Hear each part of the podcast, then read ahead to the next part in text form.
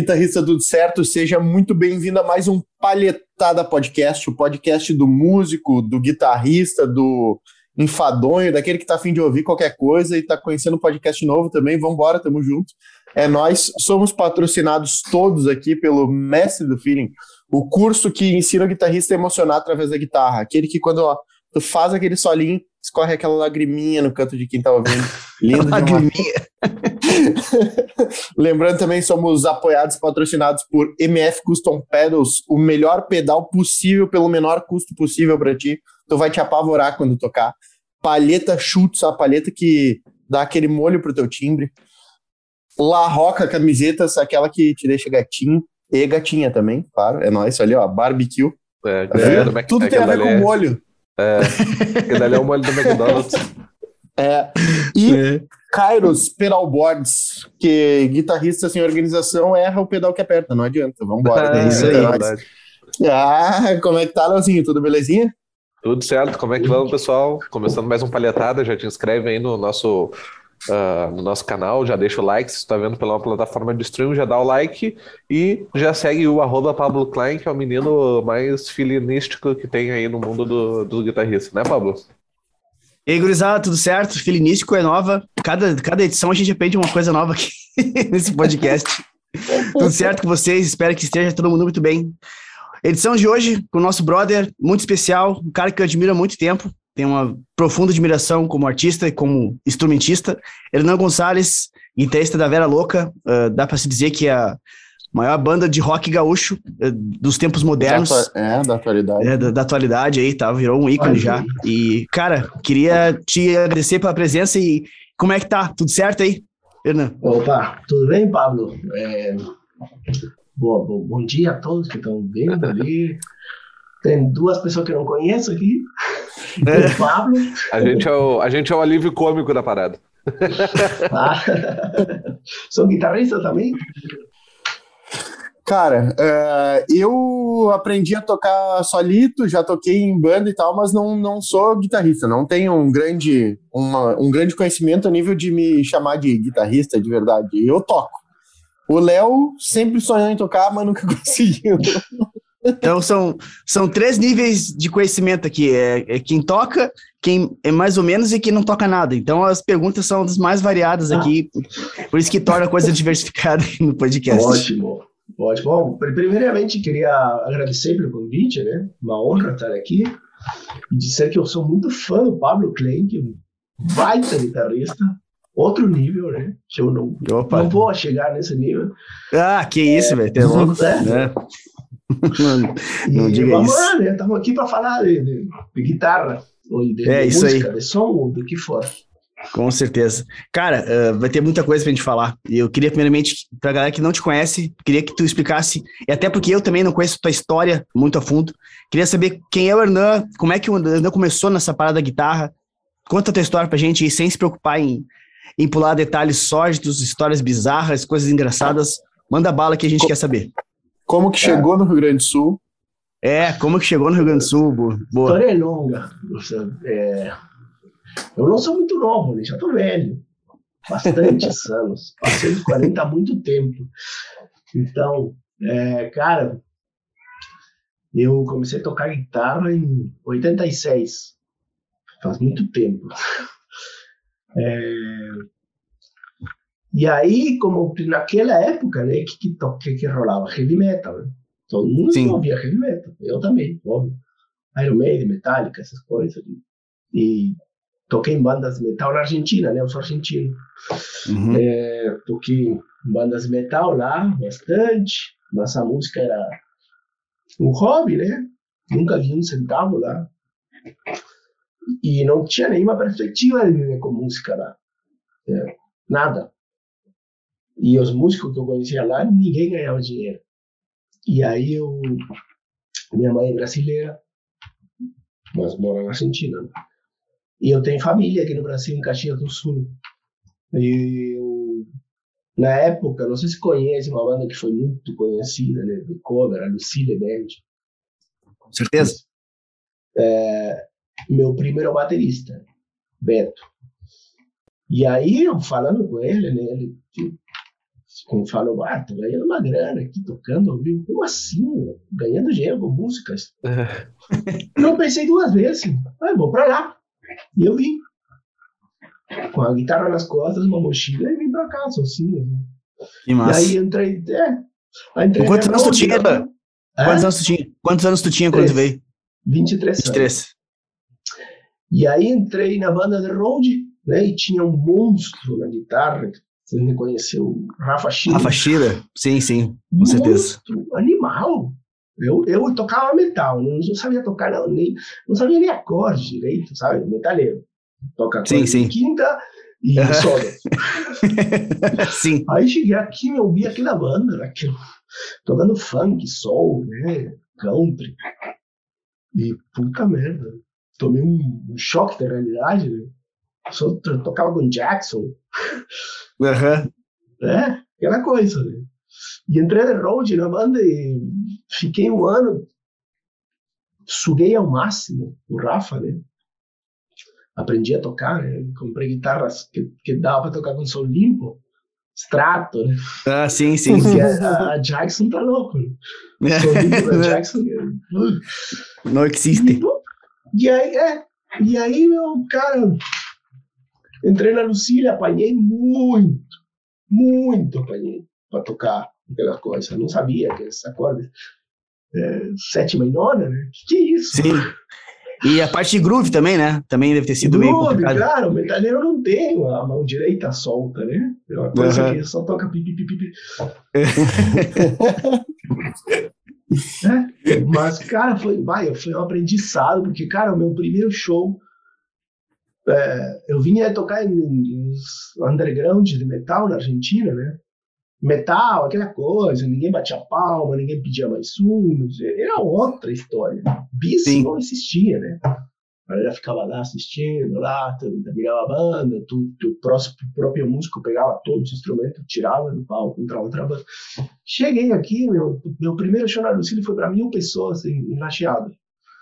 Ah, eu acho que eu acertei, se acertei três notas, foi muito. E ainda depois do Rafa Schiller ter saído, né, ele foi, saiu para estudar nos Estados Unidos e eu entrei na banda. Aham. Eu me lembro que tinha uma filha de guitarristas, to- todos os guitarristas, eh, na Lucília naquela época, 97, 98, era a banda número um do estado. É, que tinha Hard Working Band também surgindo.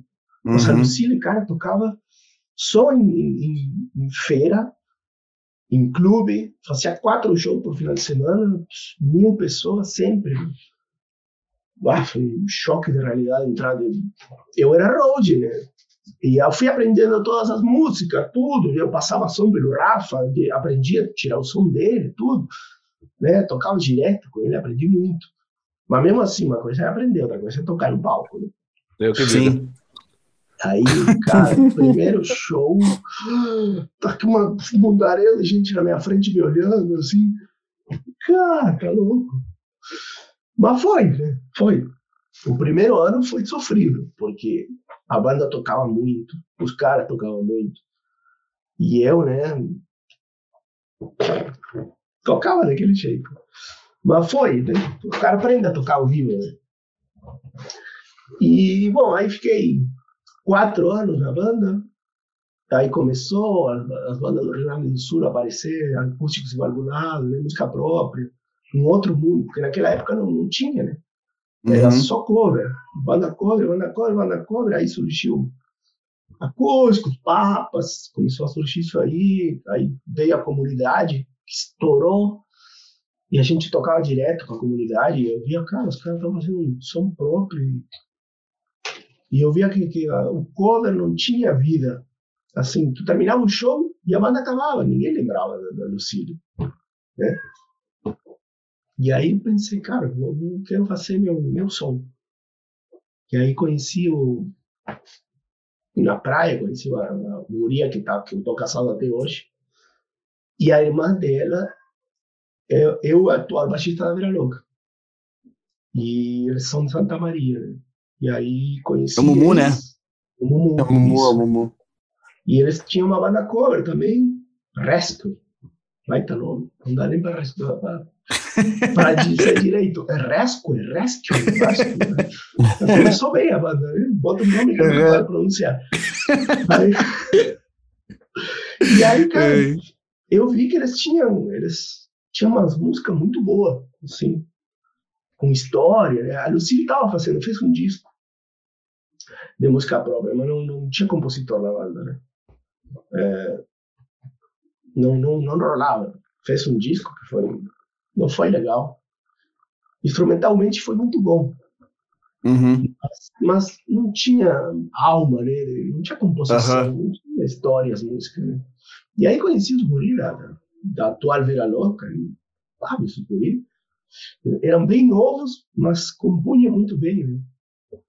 E eles estavam, na época, com um guitarrista que estava meio que saindo da banda, um guitarrista virtuoso, metaleiro, hiper virtuoso, tocava muito, cara. Mas que é aquela coisa também. Ele não gostava do som da banda que estava fazendo, dizia, ah, não, não, música brasileira não escuto som, eu escuto americano, não, coisa assim. Acabou saindo uhum. da banda e entrei eu, né? E, e tá, tô aí até hoje, 2002 foi isso. E nessa época, quando tu se juntou com a banda, o Fabrício já tava? Sim. O Fabrício sim. fazia parte da banda cover, o Fabrício também, porque o Fabrício também é lá de Santa Maria, né? Isso, o Fabrício. Na verdade, o Fabrício e o Diego, que é o tecladista, que hoje está com o Beatles no acordeão, uhum. tá estourado, hein? Tocou no Faustão, cara. Meu. Sim, sim. Uhum. O, o Batera é o Robledo aqui de Caxias também, conheço o Robledo. O Batera foi o primeiro Batera da Vera Louca. O ah, é mesmo? Não sabia. Na verdade, foi, tinha um outro Batera com eles, um cara lá de Santa Maria.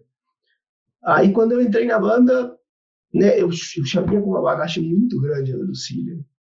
De show, de soar bem Sim. até. E eu entrei na banda, velho, e era uma banda reguriçada, 20 anos cada um, né? Eu tinha 28. E foi um choque, assim, porque a banda soava muito mal. Não timbrar instrumento, sabe? Sim, ver... E eu subi, verde. então, Cara, é, baterista, baterista, pra quem sabe, baterista é a alma da banda. É 50% da banda. Se o batera não é bom, não leva o ritmo bem, a banda não soa. Entende? Uhum. E o cara que tocava na época não, não tinha, né? Aí fiz ele botar metrônomo, e não, como não gostava do metrônomo, ah, aquela briga. Eu falei, cara, vamos trazer um cara lá de Caxias, o Robledo. E o Robledo entrou na banda. E gravou o primeiro disco. Mas... Eu saí, aí eu não quis ficar na banda, né? porque morava em Caxias, não sei o que, não, não, tu tem que morar em Porto Alegre. E não, vamos ficar em Caxias, tá bom. Nisso, nisso a Vera Louca já tinha vindo para Porto Alegre, daí todo mundo? Sim, em 2002. Ele já estava morando aqui com a banda cover deles. Ah, né? entendi. E aquela coisa, né? músico morando em Porto Alegre, não ganhava, tocava, tocava muito pouco, ganhava muito pouco, né? Aquela coisa, músico sempre ganha muito pouco, Sim. toca muito pouco. E, Em Porto Alegre, em menos dia- ainda, né? Em Porto Alegre, menos ainda. E hoje em dia, menos ainda. Né? Sim, bah, tá louco. E aí, e aí é isso, né? Mudei pra cá, a gente começou a tocar, banda que ninguém conhecia, não conseguia vender show. Os poucos shows que a gente vendia era porque eu era da Lucille, eu tinha contato dos, das casas Uhum. de show, né? Ah, eu sou Sim. o Hernan, guitarrista da Lucille, blá, blá, blá, e aí conseguia vender um show que outro. Mas os primeiros seis anos da banda foram bem duros. assim. Aí que eu comecei a tocar, fazer dupla, fiz uma dupla com o Fabrício, e a gente começou a tocar junto, né? E aí comecei a ter show pra, pra caramba. É, muito show. Eu fazia cinco shows por semana. Tocava toda quarta em Caxias, toda quinta em, em Novo Hamburgo, sexta, sábado, cheguei a tocar domingo. Ah, Cara, eu conheci um projeto de vocês que eu não lembro, não, vai, me dizer pra lembrar agora, que vocês tocavam no alternativo lá em Novo Hamburgo. Que era Isso. tipo, era tu, era tu, Fabrício, e tipo, tinha uns negócios muito loucos, uns flamencos que vocês faziam, vocês chamavam umas minas pro palco. Como é que era o nome daquele projeto lá? Era os, era os alguma coisa? Como é que era? Valderramas. Esse aí, Los Valderramas. Eu conheci Não, vocês não. lá, cara. Tu viu o nome? Ah, bah, Eu vi, cara, eu vi. lá, meu. Como- também entrega idade isso aí, hein? Também entrega idade. Lá, cara, o alternativo era dos tempos áureos, né? Que tocava rock no alternativo. Nossa, Era toquei muito lá também. Lá. Lá era todo é, dia, né, meu? O bar que ficou, sei lá, 15 anos tendo música ao vivo todos os dias, né? Foi loucura sim, aquilo sim, lá que eles fizeram. Fechou Nossa. agora há pouco por causa do. Não sei se tu sabe por que fechou. Não sei, não sei. É, fechou porque a galera do tráfico começou a ir lá, né? Epa, bah. E nos camarotes, não sei o que, quando veio começaram a aparecer mortos lá no. Meu no Deus do céu. E aí, bah, teve que fechar. Mas, cara, foi tá, um, tá, um bom motivo, né? da série, isso aí. É, La Casa de Alternativo. É. Cara, uh, uh, eu tenho uma parada meio, meio curiosa. Eu tenho quase certeza que foi o Mumu que, que, que aconteceu isso. Eu tava, na época, pô, noitada, Belze, aqui na Cidade Baixa. Eu sempre morei aqui na Cidade Baixa, aqui, né? Aí eu conheci uma, umas gurias que tocavam numa banda que o nome era Morgan Le Femme. E e uma, vez, uma delas morava ali na José Bonifácio e a gente foi largar ela, ela ali na casa dela. Sei lá se era meio da madrugada, alguma coisa assim. E a gente tava deixando ela ali e eu tenho quase certeza que era o Mumu, meu, que vinha vindo pela José Bonifácio, até cumprimentou ela ali e tal. Ah, oi, tudo bom? E foi indo, indo em direção a João Pessoa ali pelo, pela Rua do Brick. E, tipo, a gente parado, ele andou uns 200 metros da frente, tava quase na João Pessoa, veio um magrão da, da Redenção ele vinha com baixo nas costas, assim, uh, tipo, na mochilinha, né? E atravessou um magrão, pegou, encostou ele na parede, roubou o baixo dele e foi embora. E Não aí ele saiu correndo. Não foi? Cara, eu, eu, eu me lembro, eu, é, é, eu, eu, tinha a impressão que era ele na minha cabeça, assim, porque uh, eu me lembro, se eu não me engano, ela tinha dito, ah, oi, Mumu, não sei o que e tal, daí pegou e foi, mas, e era bem parecido com ele. Aquele, o cabelo enroladinho, pá, tudo certinho, Sim. sabe? Daí eu, não, mas não conheci, eu saberia. Faz porque... muito tempo isso. É, o Mumu mora na cidade baixa, mora ali bem uhum. ali. Eu morava do lado da casa dele. Até, até agora há pouco. Aham. Uhum. Isso deve ter sido, cara, 2000. Agora, deve fazer pelo menos uns 10 anos, eu acho. No mínimo uns 10 anos atrás. Não, é porque na época bah, ainda tava na noitada. Sim, acredito. Mas eu me lembro disso, assim. E, meu, eu, eu conheci a Vera Louca, meu, através, por conta do, do Alemão Ronaldo, que eu curtia muito o Alemão Ronaldo. Muito o Alemão Ronaldo, e daí, uh, logo em seguida, depois ele fez aquele DVD no Teatro São Pedro. Sim. Uh, tinha a função do, da Terça do Ministério lá, que o, o Diego ia para a Terça do Ministério. E o alemão gravou uma música de vocês, que era Despedida, acho que era. A Despedida, isso. Isso. E daí, uh, depois eu, eu ouvi a, a Vera Louca tocando a despedida, daí foi onde, bah, vou ouvir pra ver e tal. E comecei a ouvir a banda. E, bah, eu curti, desde a época eu já curtia demais a banda já. Uh, uh, comecei a. Com, todos os CDs eu fui acompanhando, lógico, não fisicamente, porque hoje em dia a gente nem tem mais CD físico, mas é, eu fui, fui acompanhando a banda, já fui vários shows já também da banda. No, teve um, uma vez um festivalzinho ali no Teatro de Câmara na República ali que vocês tocaram. Eu, Sim. Eu fui ali também. Tocou acústicos valvulados. Eu sempre tinha ali. Não me lembro como é que era, mas era um, um festival que rolava que, que sempre tinha uma banda. Eu ali eu assistia vocês, assisti acústicos, assisti uh, Topas, também assisti ali. Várias, várias bandinhas que tocavam. Mas... Murilo, deixa eu dizer um negócio. Uh, essa parada da transição da Lucille pra, pra Vera ali. Porque com certeza a Lucille te deu uma, uma carga, né, um conhecimento muito grande de música, né? Uma coisa que, que tu não tinha até então, tu era focado no estilo e tal, tem Sim. aquela limitação normal, né, do, do, instrumentista, né? Quando tu entrou na banda e começou a trabalhar com os caras ali, uh, como é que foi o lance do processo de, por exemplo, de, de arranjo, assim? Foi um negócio natural que saiu tipo, sem precisar botar muito nos eixos, ou teve assim, não, bah, vamos ter que, ou não, essa, essa guitarra aqui tem que ser mais simples, não precisa ser tanta coisa. É, foi, como é que foi esse processo para poder surgir as músicas e, e rolar a identidade da banda em termos de guitarra rock ali? Cara, teve muito ensaio. É, eu cheguei uma. Eu cheguei assim, meio, meio que. Como era mais, mais velho que os caras, né? Uhum. E, e o, can, o, cantor que, que tocava na Lucília é um cara extremamente exigente, muito exigente. E eu aprendi assim, né, com esse cara. E eu cheguei na banda e, e a banda soava, não soava bem, né? Uhum. Soava, é, des, é, agora me fugiu a palavra em português. Desajeitada, desprolixo, uhum. se chama em, em espanhol. Uhum. Sim. E aí, cara, falei, nós a gente precisa ensaiar muito. E começamos a ensaiar de manhã, né? Os caras acordados de manhã. A gente fazia é, dois ensaios por dia, de manhã e de tarde. Até a banda soar bem. E entrou um batera que veio primeiro, né? ninguém queria tocar com a gente, os bateras aqui em Porto Alegre, a banda ninguém conhecia, né? A gente sondou todos os bateristas, todos já tinham trabalho com banda toda, ninguém queria tocar. A gente trouxe um batera lá de Santa Maria que topou morar com a gente e vir para cá e e aí lá veio o negócio também do, do tempo, não sei o quê, botar um metrônomo e aí a banda se ajeitou. E a gente saiu muito, o negócio dos arranjos.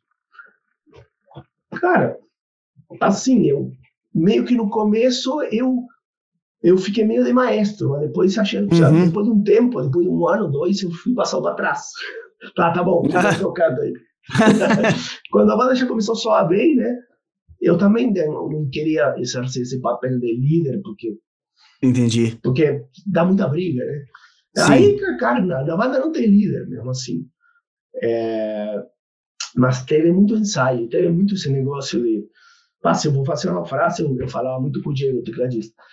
Agora, nesse, tipo, nessas estrofes, sobrou um espaço, tu faz a frase. E eu fico quieto. Uhum. É, uhum. Sempre rolou muito isso aí, né? Sim, sim. É, também rolou muito, muita cobrança em cima de mim, porque eu embora eu tenha tinha uma, uma experiência grande com a Lucille, com, com música soul, música rock, música funk e tudo, na época que a Vera Louca surgiu, tava aquela onda Beatles, meu, ah, era só Beatles, Beatles, Beatles. Eu não era muito conhecedor do estilo do George Harrison, né? Que Sim. é um baita guitarrista. Eu era sim. mais, mais si, sabe? Aquela, aquela onda, né? Sim, sim. E, ah, tu tem que ouvir George Harrison, Keith Richards. É, né? E o cara que vem desse, do, de uma outra escola é difícil, né? Mas, sim, sim. Mas rolou muita cobrança em cima de mim sobre isso. Assim como eu cobrei a banda de também ouvir outras coisas. Né? Coisa, coisa de banda, né? Ah, tu tem que ouvir isso, tu tem que ouvir aquilo, não sei o quê. É, normal, é. Sim. É. Eu sempre acho que o que o cara ouve é o melhor, né? É normal é, isso. Isso aí. E eu naquela época tava bem blues, eu só ouvia B.B. King, que não tem nada a ver com a banda. Uhum. A banda era Beatles, eu queria saber do B.B. King. E os caras, eu me lembro que me diziam, ah, meu, tem que ouvir mais isso, mais aquilo. Cara, não, não sei o que eu tenho que ouvir, eu gosto de B.B. King, pronto. Eu vou ouvir o que tu quer, só para ter uma ideia. Sim. Mas, cara, uma banda, quem toca em banda deve saber. Né? E, e vive disso. Né? Sim. Uma banda é um casamento sem sexo. Porque uhum. tu convive com os caras durante muito, muito tempo, tu tem uma relação de amizade grande, assim, né? E, e começam as cobranças por causa de dinheiro, por causa disso, por causa daquilo. É um casamento, né? Só que não tem sexo. então, meu, vai, tu tem tudo, né? Rola, rola de tudo, rola briga, rola tudo é difícil. Tu, tu manter uma banda por 20 anos, assim, cara, é. É, bah, nossa. É muito difícil. O, o, som, o som da Vera, ele, ele vem mudando. Tu falou ali do, do, de STC e tudo mais. Tipo, na época lá, a Suadinha era 100% STC, né? Era, era, era SDC, tu começava ouvindo, porra, SDC não, não é, Vera Louca, né? O, o, tipo, depois a banda veio, veio mudando de som foi de propósito, foi meio pensado, porque querendo ou não, a mudança de som da banda deu uma deu uma, uma crescente Guinada. na banda a, absurda, assim, né? Uh, foi meio pensado ou vocês foram evoluindo para isso e aconteceu? Olha, foram vários fatores. O primeiro é, também tem muito a ver com a época, né? É, 2002 foi que saiu. 2005 foi rock total, né? Aquele suadinho, aquele disco lá. E aí, em 2008, que a gente fez o terceiro disco, a gente fez pela primeira vez com o produtor, né? O Ray C. E ele veio com aquele negócio, ah, vocês... Entrou direto no som da banda. Vocês me lembram muito Coldplay. Vamos tirar todas as guitarras. e eu, ah, beleza, vamos lá. E aí eu, beleza, disco... já pensei na minha demissão já. Não, cara, para mim é um desafio, eu curti até. É... Mas quando play tem guitarra, só não tá é, na, na, na, mixagem, não fica aquela coisa explícita na cara. Não tá é, cara, é, lado. é, mas, tipo, televisão não lá. Tem distorção, não tem aquele É, não, não, não, não, aquele, é, não. limpinho, assim, sabe? Uhum. Eu entrei na onda. Eu curti até. E depois, meu, foi uma coisa que eu percebi com o tempo. É, eu era muito coisa de guitarrista, né? Ah, o timbre, aquela frase, não sei o quê. E eu me dei conta que aqui no Brasil, né? Santo de casa não faz milagre. Cara, os caras não, não, se interessam por aquela minha frase. Ninguém dá bola, eu sou guitarrista, ó, minha frase. E guitarrista no mundo é 0,01% das pessoas que vão ouvir. Uhum. Eu, eu fazia minhas coisas para guitarrista ouvir. Uhum. E aí me dei conta, meu, cara, se eu fizesse um solo bom ou não fizesse solo, tanto faz. Então, esse negócio de começar a relaxar nas guitarras, esquecer tanto de volume, de amplificador, de coisa, e pensar a guitarra mais como um, coisa, um, um negócio a mais na música, que é o que é, né? O guitarrista Sim. acha que, que a guitarra é tudo e o resto é o resto. Uhum. É, é, a música é o solo, não, a letra é o, é o tempo perdido entre o solo de guitarra. guitarra tá pensando assim, né? Eu comecei a deixar de lado isso aí e tocar mais para música, né? Se, se precisasse uma música ter, ter três notinhas, se eu fazia uma música com três notinhas, e, e na verdade para mim não mudou nada. Mas eu vi que as, as músicas, por exemplo, Cuidado Ana, é assim, né? Quase nem tem guitarra, tem guitarra limpinha, assim. Tinha bem mais sucesso do que das que. Uhum. Então, tipo, a guitarra é mais um instrumento. Eu, eu me dei conta disso, né? E, cara, larguei, larguei solo, larguei tudo.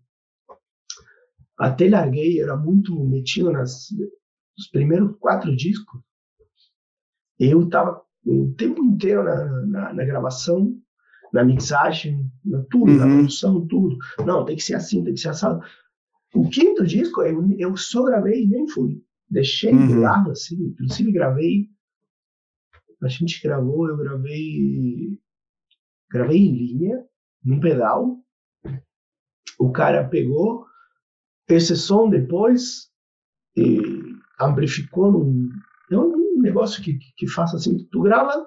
É reamplificação, né? É um reamp isso, que eles chamam. Isso, isso. Depois o cara passou. Eu gravei num pedal que, que, que pegava o som da guitarra e depois uh -huh. o cara pegou. Passou, passou pelos amplificadores. Passou pelos sinal. amplificadores, né? E ficou bom. Sim, sim. Não ficou como eu gostaria, mas também não mudou nada na minha vida. Uhum. E eu sei que na, na vida das pessoas nem sabem se tem guitarra mais alta, mais baixa, se o, modo, se o timbre tá bom, se tá ruim mudou por completo minha visão de, de, de música, assim. Sim, sim. Estar numa banda. Então, é, hoje em dia, é, a gente está fazendo um disco em casa, sem se encontrar. Uhum. É, tipo, alguém manda um negócio, o Luiz faz uma bateria, eu faço uma guitarra aqui em casa mesmo. E estamos gravando assim, né? E eu, cara, para dizer a verdade, escuto a música, gravo a primeira parte, né, a parte do estrofe, depois tem o refrão, gravo o refrão e depois eu vou colando. Sim, né? sim, sim. É, o que eu gravei no começo, se eu quero botar uma frase, eu boto uma frase ali. Claro, Mas, sim. É, é, isso aí. Então, Produ produção em primeiro lugar, né? A praticidade para claro, fazer virar um produto. É produto que está na frente, né? Isso aí. Então, o som da banda mudou é, mudou por, por produção, por, por mim também. Por, por, é, teve um disco, de quarto disco que a gente fez, que a gente gravou no Albert Farm, que também é cheio de guitarra. E esse aquele disco já não, não veio, que era, eu, a, a, a, música que ficou de, daquele disco mais conhecida foi Cuidado Ana. Justamente uma uhum. música que a guitarra é limpíssima. Se tu ouve aquele disco, meu, é uma guitarra do começo ao fim. E a música que estourou de lá, e foi a que não tinha guitarra, mas não, não estourou por causa da guitarra, que não tinha guitarra, não. Porque a música é boa. Né? Sim. Também eu, eu me dei conta, meu, que não adianta ter melhor equipamento, melhor banda, melhor tu gastar dinheiro em tudo, se tu não tem um compositor bom na banda, Uhum. se a banda não fizer música boa, né? Que eu vi essa frase, eu vi do, do cara daquela banda lá, uma, não fugi o nome. Falou, não adianta você ter a melhor banda se, se não tem uma música boa. É. Então, É, é se real, né? tem- É, é isso aí. A composição vai estar sempre em primeiro plano, independente, né, cara? E isso vale até pra qualidade de, se tu pensar, até pro cantor, né? Que é o cara que aparece mais. Muitas vezes o cara não é um bom cantor, sabe? Mas a mensagem tá tão forte, a história tá tão bem contada, que foda-se, a galera vai ouvir, vai cantar junto e, tipo, ainda dar vai ficar, ainda vai ficar bravo contigo se tu disser que o cara canta mal, tá ligado? Então é, é, não adianta, a mensagem tá sempre em primeiro lugar, isso é, é muito louco mesmo. Eu não sabia que tinha gravado em alguma coisa em linha, eu, eu tinha a imagem de ti, eu nunca tinha conversado contigo sobre essa parte de equipamento. Tipo, Tem um cara que toca com amplo valvulado, tinha, uma vez eu conversei contigo no alternativo, tu tava me, querendo me vender aquele teu plex lá, lembra que tu tinha? Tu, bah, eu tenho aquele, eu tenho aquele plex lá, mas o Fabrício fica me dizendo, pô, vem nessa porra, não combina com o som da banda.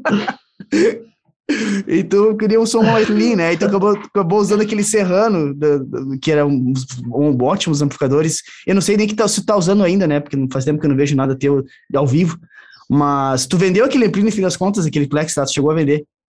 Vendi, vendi, comprei um Serrano, tô com o Serrano ainda, mas Sim. inclusive queria entrar num assunto que de repente tu, tu, tu sabe bem mais que eu. Eu tô entrando nesse mundo ali, faz tempo que eu quero largar amplificador de mão, Hum, e, e hoje em dia tem aquele Impulse Response, tu deve estar Sim. dentro disso. sim, sim, eu uso.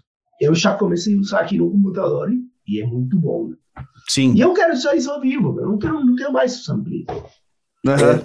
Já o teu, teu médico da coluna mandou parar, né? não, ele tem road, ele tem road, não é que nem eu, tá ligado? Não, mas, é, não, mas é, cara, é. Eu sofri muito durante muitos anos, porque eu tinha aquele plexi lá. Sim, Cara, e o plexi é uma patada na cabeça. É um sim. volume que acaba com a banda, né? Eu, eu tocava em lugar pequeno. Não sei se já, já tocou no Revival em Caxias. Sim, toquei, toquei. Antes Bom, dele ser imagina- demolido. Isso, imagina um plexi ali dentro. Só Tá tinha louco. guitarra, meu. Sim. E a maioria dos shows que a gente fazia eram lugares assim, né? Sim, sim. E mesmo lugar grande, meu, é, é muito som, né? sempre tive muito problema. E eu era aqueles, não, não, a guitarra tem que estar alta. Naquela época. Quem Guitarra, nunca, né? É. Pô, Meu, cê- a, gente, a gente tem que lançar um conteúdinho ali, ó, tipo, a- a- o ciclo da vida, da a timeline, né? O ciclo da vida É. do guitarrista. É Pior. o cara vai aumentando, aumentando o volume, aprendendo lá, pelas tantas, quando ele bate onde ele achava que queria, ele se dá conta que o ideal era ter tudo menos, tudo menos, tudo menos. É bem isso aí mesmo. assim, Tal qual, tal qual. Hoje, imagina, para eu, que sempre fui o cara, ah, ampli, guitarra, base. hoje em dia eu quero tocar sem ampli, Sim. a idade vai pegando, né? né? Mas e qual é que é a tua dúvida em relação ao digital que tu tá falando? Aí que tá, eu, tipo, aquilo no computador é barbado, agora que para tocar ao vivo, né? Hum, Preciso de uma pedaleira que tenha isso, né? Eu estava Sim. olhando, GT, a Boss GT1, GT100, G- essas coisas. G- né? é, GT1000, com pulso response é GT1000. 12 isso, mil dá- reais. Tá fora. É, não, é, tá tudo foda. É, mas tá tudo fora pra caralho. Tá, tá tudo muito caro. Meu Deus Não, do mas aí, aí que tá. Tem, tem, tem o pedal da Moer e tem, tu tem que ter o pedal da Impulse Response. Sim, o tem que ter radar. um pedal, isso. E tem que ter um pedal de simulação De- de ampli, né? Isso, é. De pré. Aí fica mais barato. Sim. Tu, como é que tu faz? Como é que tu toca ao vivo? Tu usa ampli? Não, atualmente eu tô com a PodGo da Line 6, que é uma, uma. Vamos botar uma mini Helix da vida, assim, que tem um processamento um pouco menor, né? Tem menos blocos e custa bem mais barato, né? Deve, tu deve ter, se tu pesquisou, tu deve ter visto aquela HX Stomp da, da, da Line 6 também, que é um que é pequenininho, assim, sabe? Que é super Sim. poderosa. Só que para ao vivo é meio inflexível, tem só três switches, né? Então a PodGo permite tu ter mais flexibilidade para tocar ao vivo ali, um snapshot, que é uma parada que tem ali, enfim.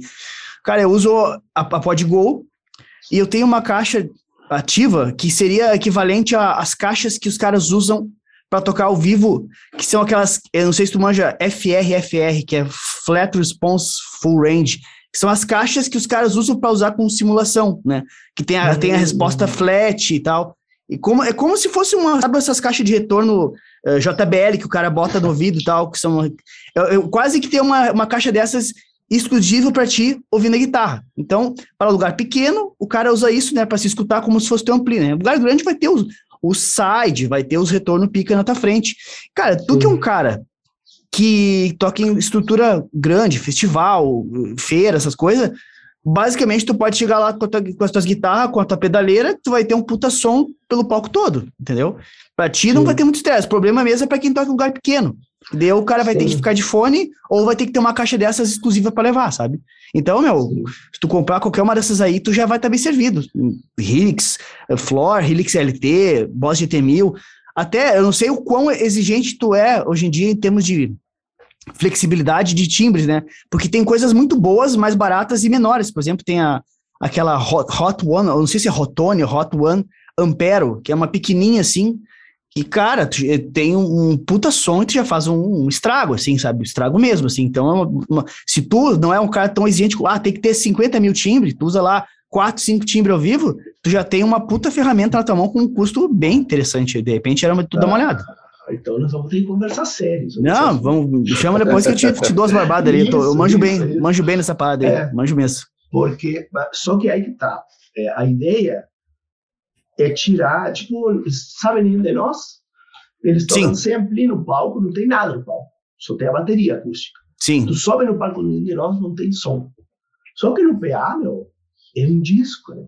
Sim, sim. E as, sim. E as bandas todas, já toquei com sertanejo, a gente tocou nesses tempos, antes da pandemia, abriu para Maiara e Maraíza. Uhum. Outra coisa, mano. Mas, cara, não tinha ampli no palco, não tinha som no palco. Sim. Mas, cara, era um CD. E o que, que eles fazem? E achar, também, inclusive, o, o, o, operador de som também já tem um setup né, gravado, onde chega, quase nem passa o som, porque já está tudo pronto. Tudo pronto, sim. Isso, tá, não, precisa, não precisa passar som. Só o operador, de repente, vai mexer um pouquinho na equalização, tirar mas o som da banda já está setado ali. Então, onde tu vai, chega, não precisa passar som, não precisa fazer, não passa nada.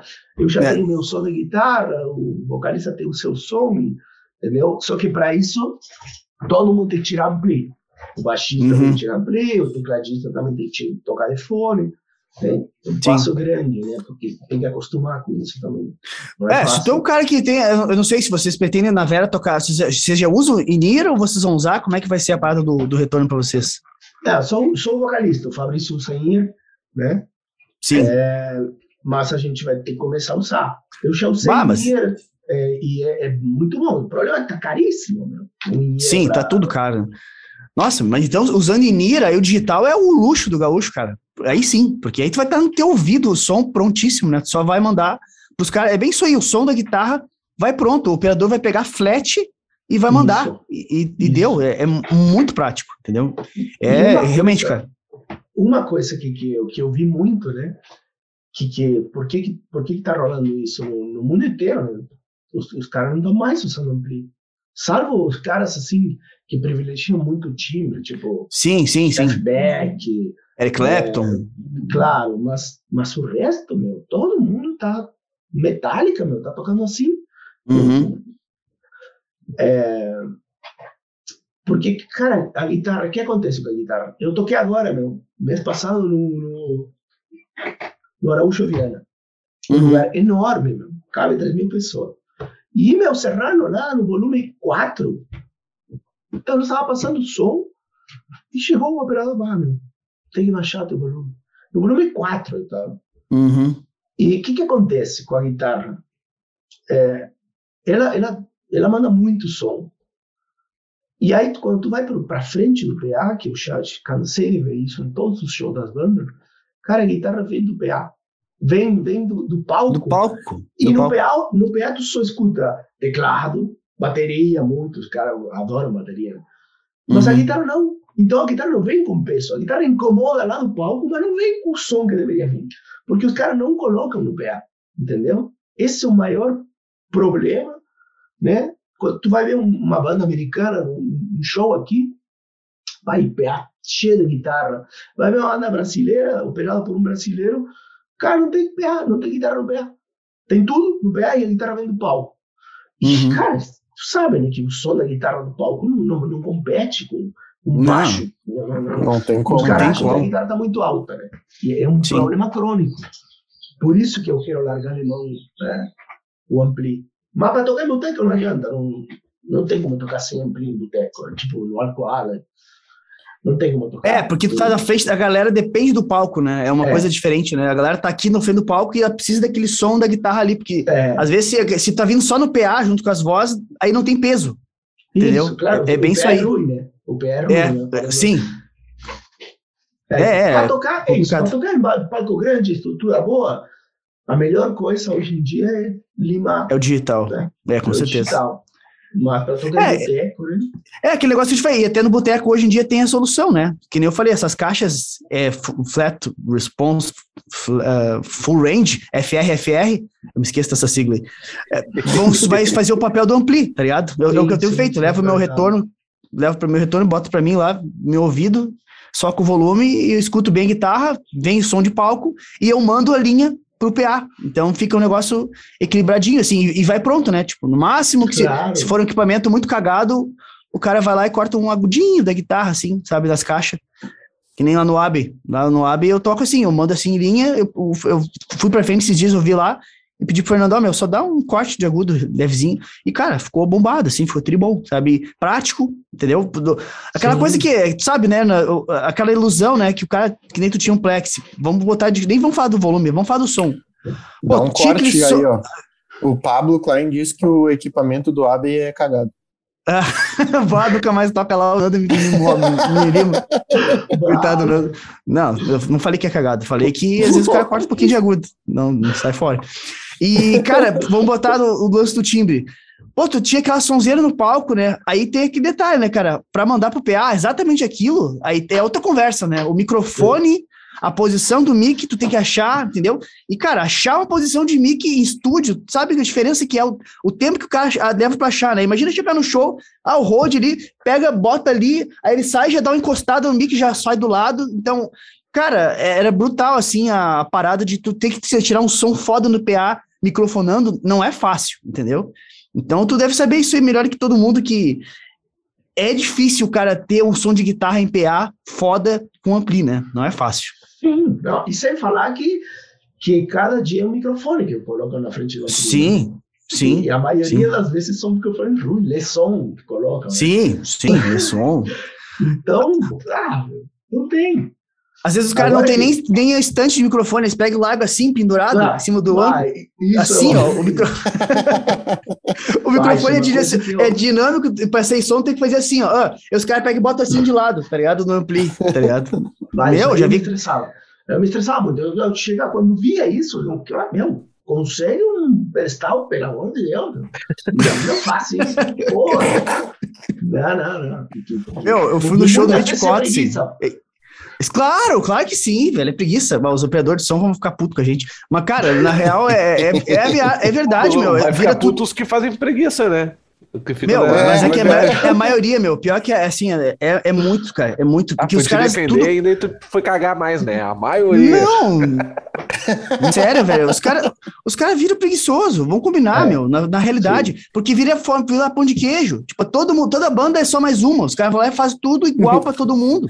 E se um aceitou o mic pendurado, o resto também vai aceitar. E, e eles não estão muito preocupados, entendeu? É, é real. O Brasil Próxima é isso aí. Vez que eu Próxima vez que o Pablo for tocar aí num, num, showzinho, tem um operador que ouve o podcast que vai começar a cortar, picotar o som dele lá. Todo... Ele só, ele ah, só vai. Que...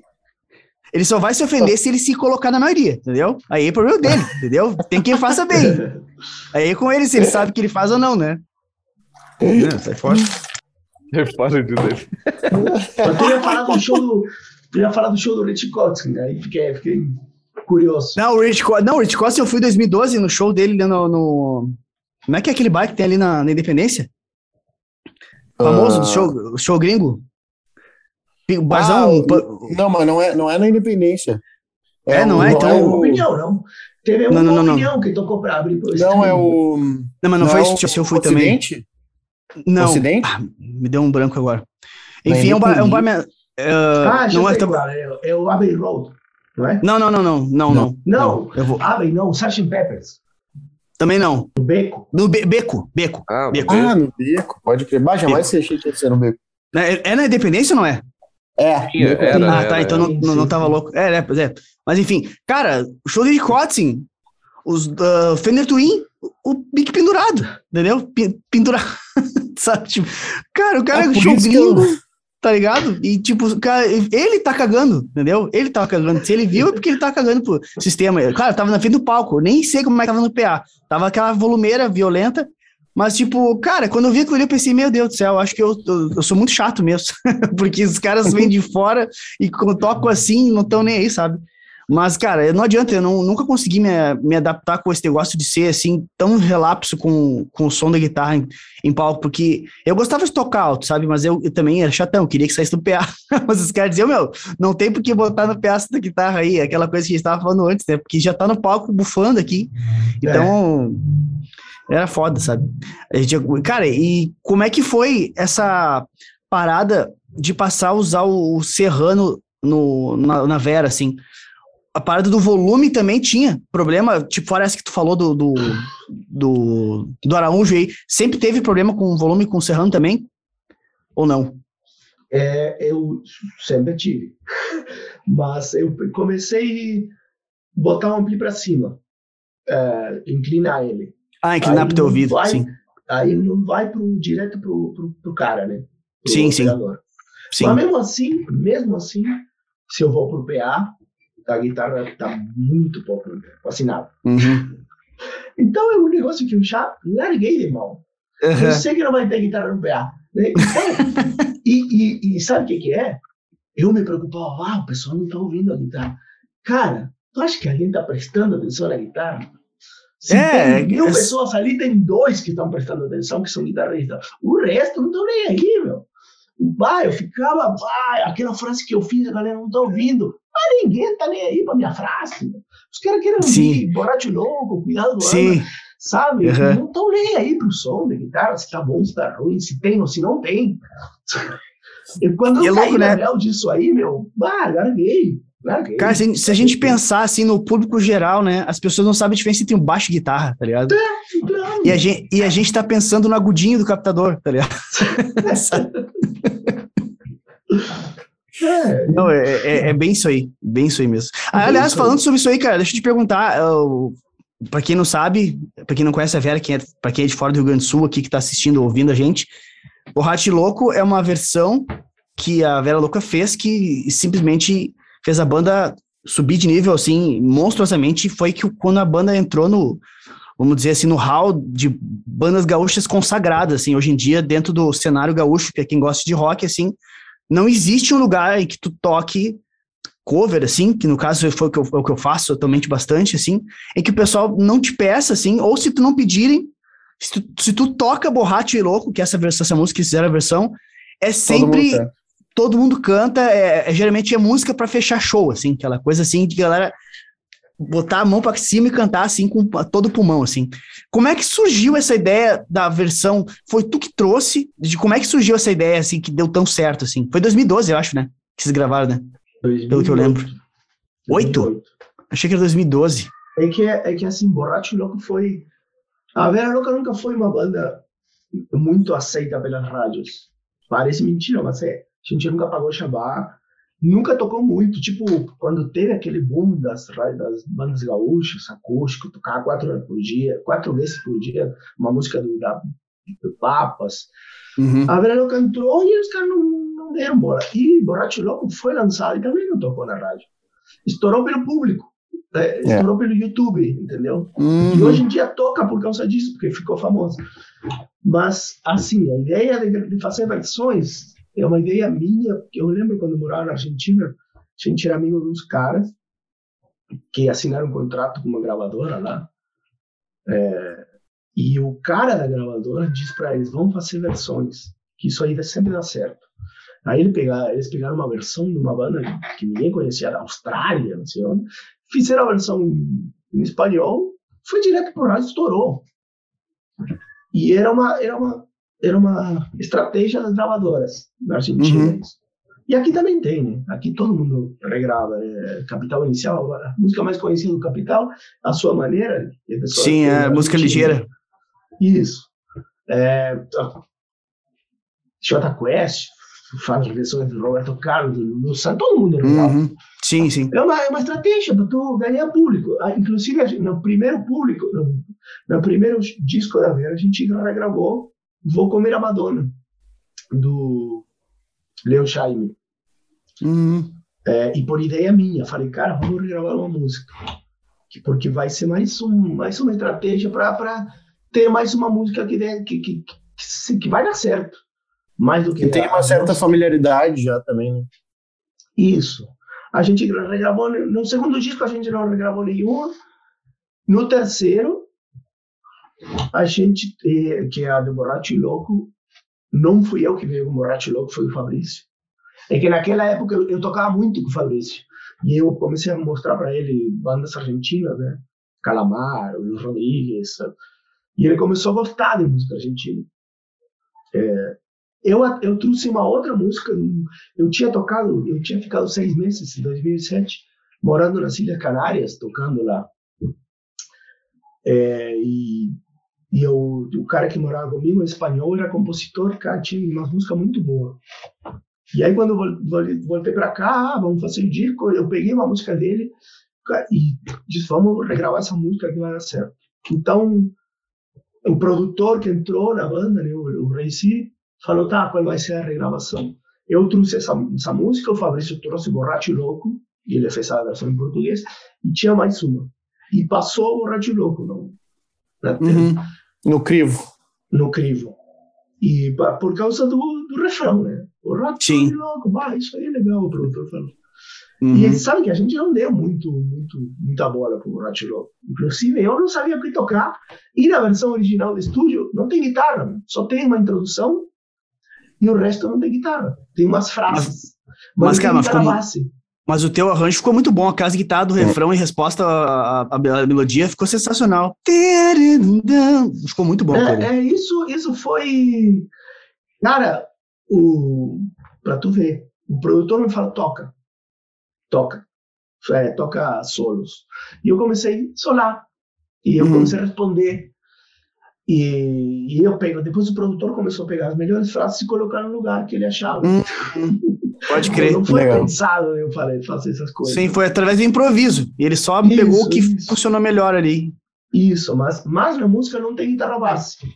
Uhum. É, ao vivo eu toco uma guitarra base hoje em dia, faço um monte de coisa. Mas, sim, sim, mas sim. não tem guitarra base e a gente não, inclusive, a versão que eu tinha feito, que foi limada, eu fiz um negócio bem surf music, né? Usava a alavanca, fazia aquelas uhum. coisas.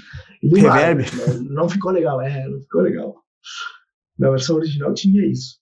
E. E o que, que eu ia dizer? Bom, ninguém esperava muito dessa música. Mas quando a gente gravou o disco, ficou pronto e começava a mostrar para as pessoas, né? Aquela coisa, tu bota o disco, aí todo mundo começa a conversar, não sei o que, mas quando chegava o Rádio Louco, dava um silêncio, quando todo mundo começava a ouvir.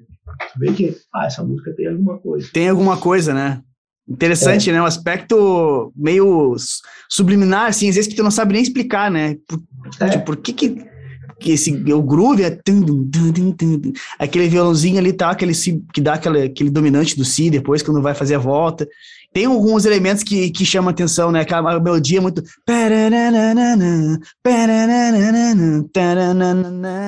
Bem movimentada, né? E a letra é um negócio que, que, que é legal, enfim... Agora é fácil o cara dizer depois que, tá, que, tá, que já tá estourada, né? Mas é, é, é, muito bom, né? E muito massa isso. Eu, eu curto essa parada, né, de analisar aspectos de uma música, assim, por que que isso aqui funcionou tanto, sabe? Tem aquele quadro do Rick Beato, não sei se tu assiste na gringa, que é um, hum. um, um, músico muito famoso que ele tem um, um, canal gigantesco, acho que é o maior canal de música do, do mundo no YouTube, e ele faz análise de músicas, assim, sabe? E ele pega certas músicas que ele consegue destrinchar cada parte, ele pega, ele consegue as tracks originais, sabe? Ele analisa o baixo, analisa a ah, letra, analisa a guitarra, então ele consegue dizer, ah, esse aspecto aqui funcionou por causa disso, isso, aquilo, então é, eu acho muito legal essa parte de análise, assim, e E volta e meia, eu, me, eu quando eu toco essa música, eu toco o Borrate Louco, me vem a cabeça assim, pá, como é que pode, né? Uma música que fez tanto sucesso assim, e é simples, né? Se pensar, ele é, é bem simples, né? Não tem nada, né? Sim, é super simples. Mas é que, tipo, quando tu bota aqui a, aquela melodia de, intro, de, de passagem, né? Do oh, oh, oh, bah, essa parte aí não A tem, né, galera meu? só É- aqui, ó. só aqui, ó. É muito foda, né? Tá ligado? É muito Claro- foda, né? Claro que É o quase um- é. Coisas- tem muitas, muitas coisas que, que não tem explicação. Né? Uhum. Mu- Muitas coisas têm explicação, muitas não. É. Dá certo porque dá certo. Porque a Tipo, música Era certo. ser. É, Aquele é, e ela entrou, ela entrou na, na fila aí da. da- eu, eu, tipo, a gente sempre tem aquelas consagradas aí do, do Rio Grande do Sul, né? Que é a- o amigo punk, que sempre vai ter alguém que pede alguma coisa. Vai vir alguma música do TNT também, Uhum. né? Cachorro Cascaveletes. Louco. É, Sobre E vai vir blues. isso. E vai vir o borrachudo. É, não, vir- virou esse naipe, assim, tá ligado? Tipo, quando bota rock gaúcho, eh, fala a expressão gaúcho, uh, Borrate Louco tá, tá dentro da, da parada, assim, no- nas, de cima, Não. assim, com certeza. É, É maluco, violento. maluco mesmo. Massa. cara, e vocês, vocês pensam que faz tempo que a Vera lançar um trabalho novo, lançou ali os ao vivos e tudo mais, mas vocês estão pensando em, em lançar algum trabalho novo? Tu disse que estavam gravando de Sim, casa sim. agora, né? Sim, estamos gravando em casa e estamos. Pensamos em lançar, não sei se. ah, acho que 2022 vamos lançar, Uhum. assim. Mas é que hoje em dia, né? é, lançar um disco parece um, um negócio assim. Tu lança um disco e te- vão ficar umas oito músicas que, sabe? Uhum. É, o negócio é os Não sei se EPs, é- né? É, o negócio Junta- é lançar uma música com um clipe Isso aí. e, e trabalhar ao máximo como a Anitta faz isso, né? Uhum, Isso. sim. Tu lançar um disco, meu, tu queimou o disco, vão tocar três músicas e o resto, meu, vão ficar só os fãs que vão ouvir. Mas se tu Uhum. lançar uma música por vez, sem lançar disco, tá tudo muito ainda que não se sabe como que, como que é. Mas eu já penso assim, fazer um É, disco, acho- um disco, tu vai queimar muita música. É, e, e o, até pode- e o bom, Fala. e o bom de lançar música por música é que tu aparece, é, tu é lembrado por mais vezes, né? Tipo, tu Sim, tá sempre, é, tu tá sempre aparecendo. Quando tu lança um disco inteiro, tu aparece uma vez, com muitas Uhum. músicas. É, Mas se sim. tu lança uma por mês, tu aparece 12 meses, né? Então tu é lembrado É, por mais claro. tempo. Tu até E- pode e- pensar num álbum, né? Tipo assim, compor um álbum, mas agora vamos lançar isso em formato de EP, né? Tipo assim, e depois É. junta tudo no álbum, né? Esse cara vai fazendo, sei lá, vamos botar assim, três EPs de três músicas, ou quatro EPs de três músicas, né? E em cada lançamento de três músicas, tu faz um clipe, ou faz três clipes, enfim. Mas a coisa fica mais digerível, sabe? E tu tá sempre na fita, que nem, eu falo, que nem o Léo falou, né? Tá sempre aparecendo. O, a Topas, meu, a Topas fez um. Lógico, eu acho que eles se passaram um pouco, eles não conseguiram tancar o que. Tipo, segurar o que eles pro- propuseram, né? Ah, Lógico desafio já- de uma já- música por semana, né? Uma coisa assim, né? Isso, uma música por Eu- semana. Cara, Eu vi isso aí. é, lógico, é, é um- é uma loucurada pra tu conseguir meter uma música por semana. Eu acho que não é pra qualquer um, assim, sabe? Ah, tá louco? Mas, mas em compensação também sempre criava aquela expectativa de esperar a música da semana que vem. Porra, ó, hoje sai a música e aí eu ia ouvir a música dessa semana. Mas eu, daí acabava aquela ali, eu ia ouvir essa semana já pensando, bah, meu, qual será que vai ser a música da semana que vem, sabe? Então já, já ah, é, tu quase que cria uma legião de ouvintes só esperando a próxima música, só esperando a próxima Sim, música. sim. Isso é, é massa, pô. Para pra pensar. Ah, tu consegue fa- fazer as pessoas ouvirem o CD inteiro. Que muitas pessoas não escutam o CD inteiro, né? Sim. Mas, tipo, tu, tu acaba fazendo a pessoa ouvir um CD inteiro. Lógico, uma por semana acho que é demais, mas É muito dá pra puxado. pensar num, num formato parecido. Mas deixa, deixa eu pegar o, o gancho é interessante que, eu, que eu- o pensamento agora dessa parada aí. É legal, Uhum. tá ligado? Pros tempos atuais, o lance de uma música por semana, pô, tu de- tem uma, é uma estratégia, vamos botar assim, tá? A galera Sim. fica sempre esperando a próxima música.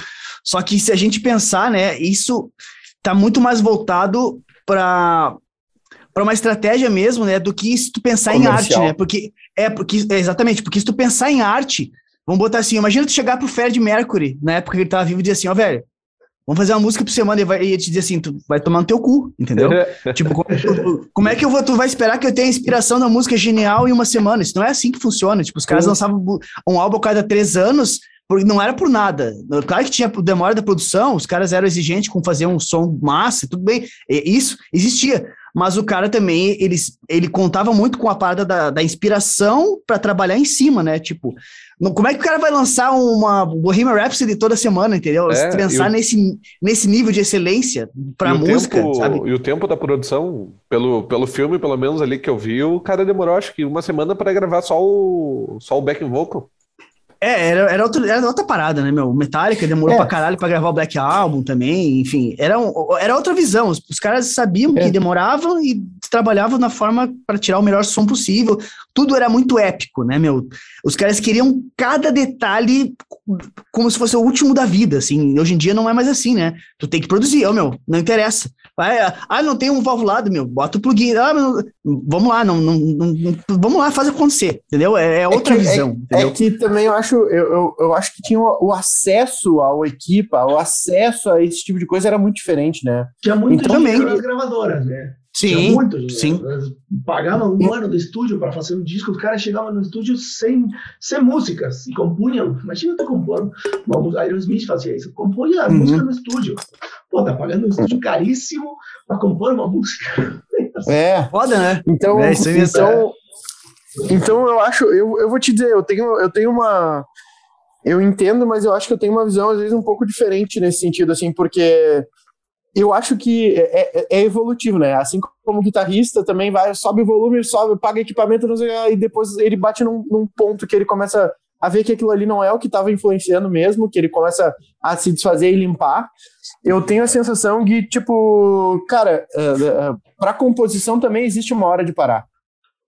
Tipo, cara, isso daqui dá para parar. Daqui para frente não vai, não é o que vai dar a curva, entendeu?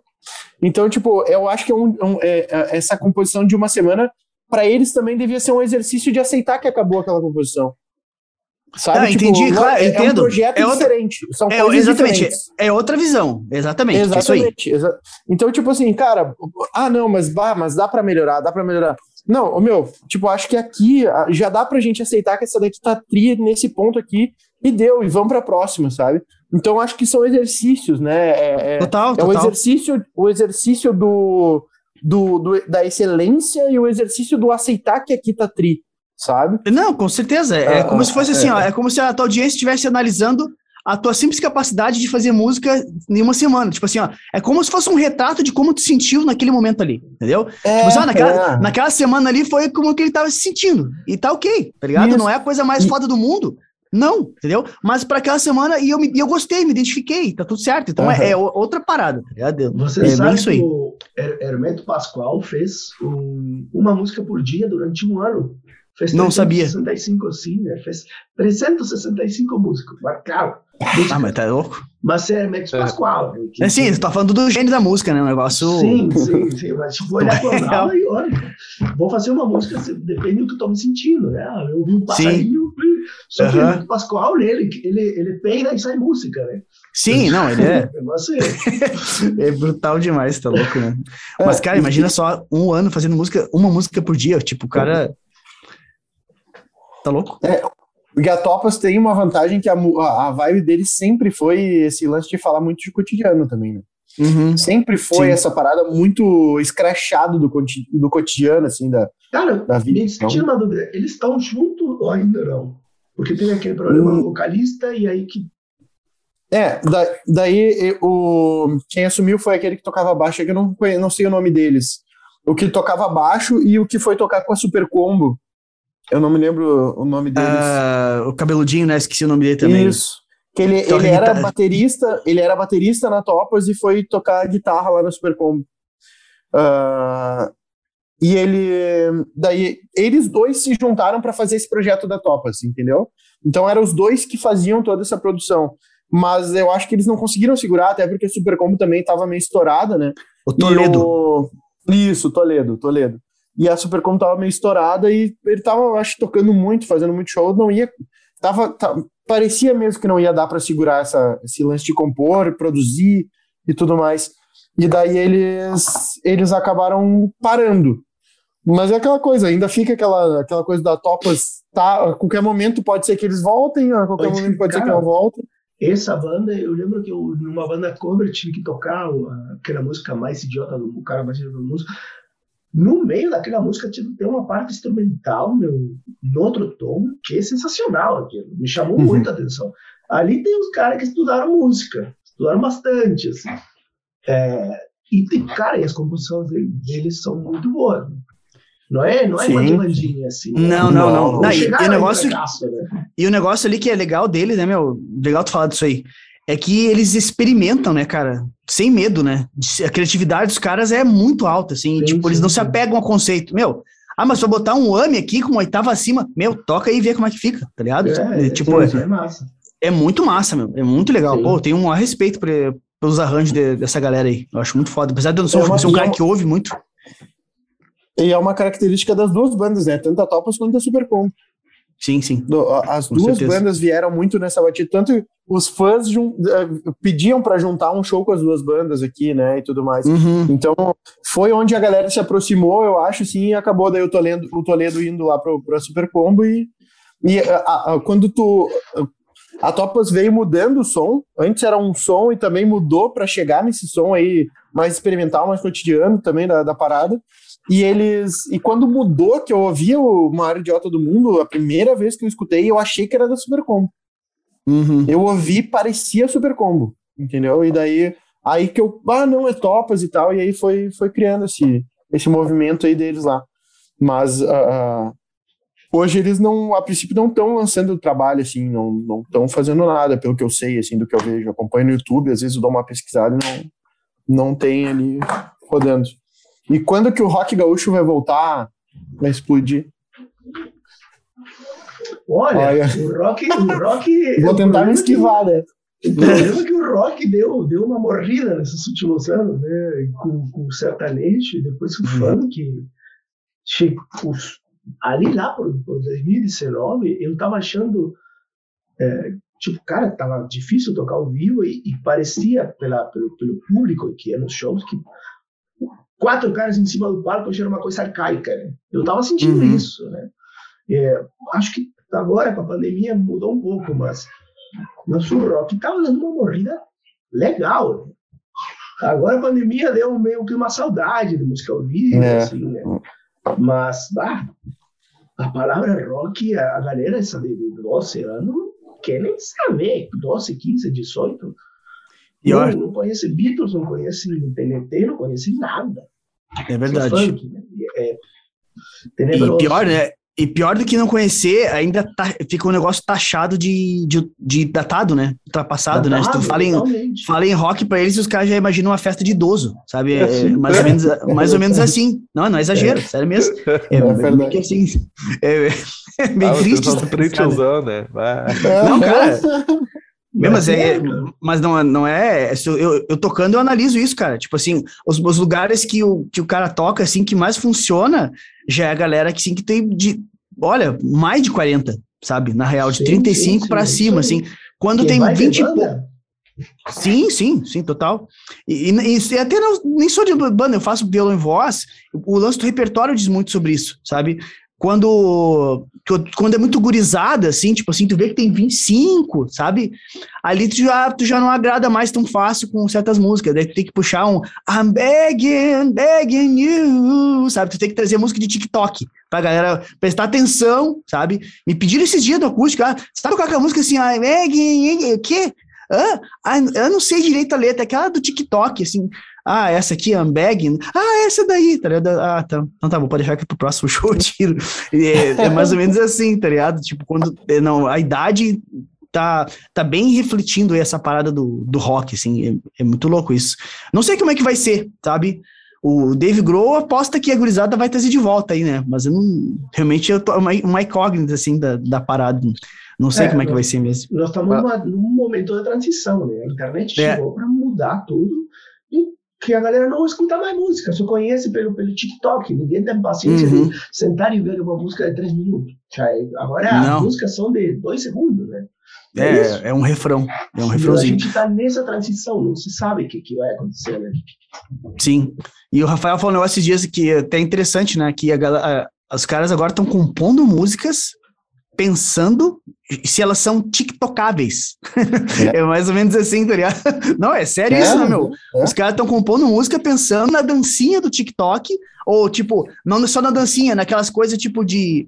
Esses vídeos que tem de rios que os caras as fazem. Trend, né? As trends, né? Que os caras fazem aquelas coisas da ponta pra cá, pá, pá, daí a música bota pra pá, pá. Tipo assim, olha só o nível que chegou, tá ligado? Como é que tá pensando música a parada, sabe? É, é, é, é, louco, é louco demais. Sabe? É, Às vezes o cara fica quebrando a cabeça. O cara fica pensando assim, quebrando a cabeça por uma letra, sabe? para encaixar uma metria numa palavra que o cara bata dias ali. E tu acha que às vezes o pessoal tá cagando pra isso aí, tá? Mas e, e ritmo da, é legal, cabe no, cabe no story essa música, tipo, é mais ou menos assim, é, tá ligado? É, por aí, é por aí. É, tu, é, tu já tem que pensar na paisagem que aquela música vai impulsionar. Total, total. total. Tu ia falar alguma coisa, não? Ia, mas eu não lembro. ah, sim, sim, lembrei, lembrei, lembrei. Uh, que o Pablo falou do, do begging e tudo mais. Eu ia perguntar, agora eu vou botar fogo na mesa aí. Uh, vocês não acham que é obrigação de vocês se atualizarem para trazer um público novo pro bagulho? Deixa eu não responder primeiro. Que, que, quem faz bailinho, no caso, né? Eu meio que lá, eu, eu tinha um trio, né, que fazia muito baile nas infernais, né? Ah, sim, eu lembro. Eu cheguei a ver aqui no perto de casa, no. Como é que é, não é? O Havana, vocês tocavam com a Vera Louca. Era o. Aqui na, na Coronel Flores, perto do Mississippi, como é que era o nome do lugar ali que vocês tocavam? É... Novo Hamburgo? Não, aqui em Caxias, eu moro em Caxias. Ah, tu mora em Caxias? Tu não é Eu moro. Eu morava em São Leopoldo antes, hoje em dia eu faz quatro anos que eu tô em Caxias. Ah. Eu, eu, vi vocês tocando com os Infernales ali no aquele bar que tinha perto do Mississippi, La como é que chama? Barra, La Barra. La Barra. Tu, o, como é que é o nome do baixista loucão que tocava lá, o do, Domênico? Domênico Bato, tocando tu, junto. Tu viu na época do Meico? Aham. Uhum. esse cara. Cantava muito, canta muito, mas ele tá completamente louco. É, Bah, mas cara, Ô, meu, bah, cara, é. eu não queria estar nesse assunto, mas já que o falou, vocês têm que conhecer o Domênico, velho. Tipo assim, eu acho que ele, eu acho que, sinceramente, falando do jeito sem, sem tripudiar do cara, eu acho que ele usou muita droga. E, tipo, ele tá com umas paranoias, assim, no Facebook, assim, ele posta, assim, sem mentira. Tem um cara, tem um hacker que tá me seguindo. Eu vou te descobrir, velho. Eu vou te descobrir. Tu é um desgraçado, mas tu tá me perseguindo. Tipo assim, ele tá com uma noia de perseguição. É coisa de louco, assim, é, sabe? Uh, cara, ele é um baita músico, canta muito. Canta. Sim, um roqueirão, violento, muito eu, massa. Eu toquei dois anos com ele. Consegui segurar ele dois anos, mas ele tem... não deu para aguentar e agora, ah, coitado, dá pena porque eu não esperei disso, porque ele bah, podia estar tá fazendo voz e violão, assim, ou tocando em banda tranquilamente, mas. Sim, sim. Problema justamente com droga, ele se perdeu e é uma pena. Mas tu viu esse show lá? Depois comecei a tocar com o Nino, Nino Hans. Sim, sim, sim. Tirei ele, botei o Nino, cara, e assim, a gente fazia também quatro shows por semana. Ah, eu, eu lembro dessa época cantar, também. É, comecei a cantar, comecei a montar música em espanhol e o negócio estourou, meu. Mas só que aí é chegou verdade. certo eu comecei a perder show, comecei a perder tudo. Ah, hoje em dia, tô, tô numa banda por diversão, assim, tocar uma vez cada três meses, né? Mas, respondendo a tua pergunta, sim, a gente está sempre ouvindo Inclusive, begging está no repertório, né? porque tem que se atualizar, tem que tocar, porque não, não pode ficar fora, não, não, só toca o clássico, só toca as novas. Não dá, meu. Não, não dá, dá. Não, não, dá.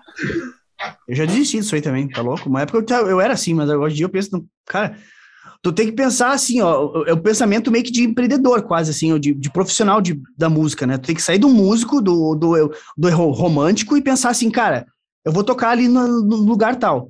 O que que esse cara precisa de mim ali? Por que, que ele precisa de mim? Ele precisa que eu esteja ali para entreter as pessoas, as pessoas beber mais, entendeu?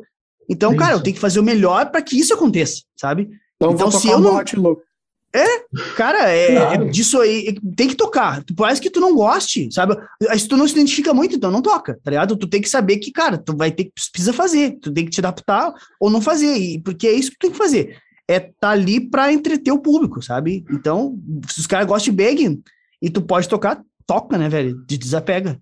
É, é bem isso. É que é rola simples. muito, rola muito. Quando eu tava no Lucille, né, que era uma onda cover de excelência, e aí, tipo, rolava muito preconceito. Ah, não vai tocar é, Jump do, do, uhum, do Halen, que todo mundo toca.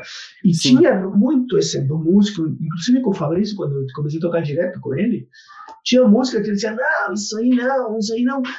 E eu, à medida que ia tocando e via que aquilo lá, tocar não sei tocar essas coisas, funciona uhum. muito mais do que tu tocar uma música conceitual. Né? Sempre, sempre. Quando tu consegue sempre. tirar esse preconceito e esse orgulho de não.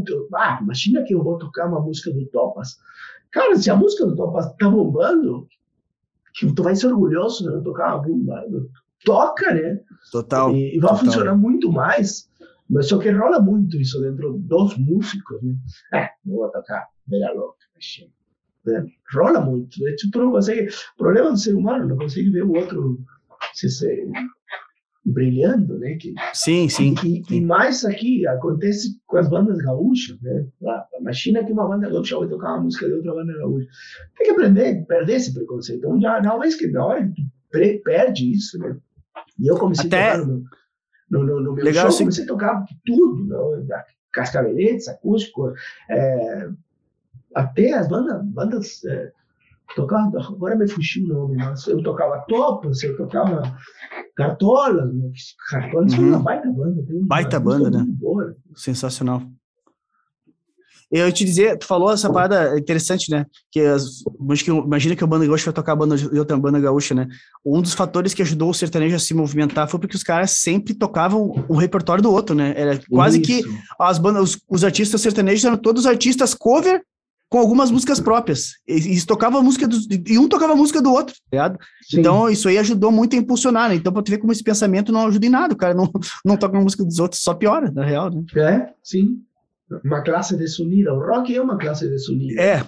Rola é, muito competência. Se tu vê que outra banda tá dando certo, já por dentro, bah, dá um negócio, né? Pô, é. vamos ser felizes juntos, né? Com certeza, e, com certeza. E, e, tu, quando chegou por aqui, tu já curtiu direto o rock gaúcho ou não? Porque é, é um rock que eu acho que, às vezes, é, ele é difícil romper as barreiras aqui do, do próprio Rio Grande do Sul, né? Eu não, não sei, por exemplo, quanto a Vera Louca conseguiu sair de dentro do Rio Grande do Sul com o som dela, mas uh, tu chegou aqui no... Tu chegou no Brasil, tu veio direto pro Rio Grande do Sul, acho, né? Da Argentina para cá. E quando tu começou a ver essa cena de rock, tu já te identificou com o som ou na, na época tu não curtia muito, alguma coisa assim? Assim, quando eu cheguei, em 97, não tinha gaúcho aqui. É, é, ou seja, assim, eu conheci de nome Cascaveletes e TNT, inclusive o, cara que estava namorando a, uma das vocalistas da banda era o Charles Master. Eu conheci durante um ano, ele viajava todo show com a gente. E eles diziam, mas esse aqui foi um cara trifamoso, e eu nem sabia que era TNT. O Charles namorava a Fran ou a, ou a... a Nicole? A Nicole. Ah, não sabia. É, a gente bem amigo dele.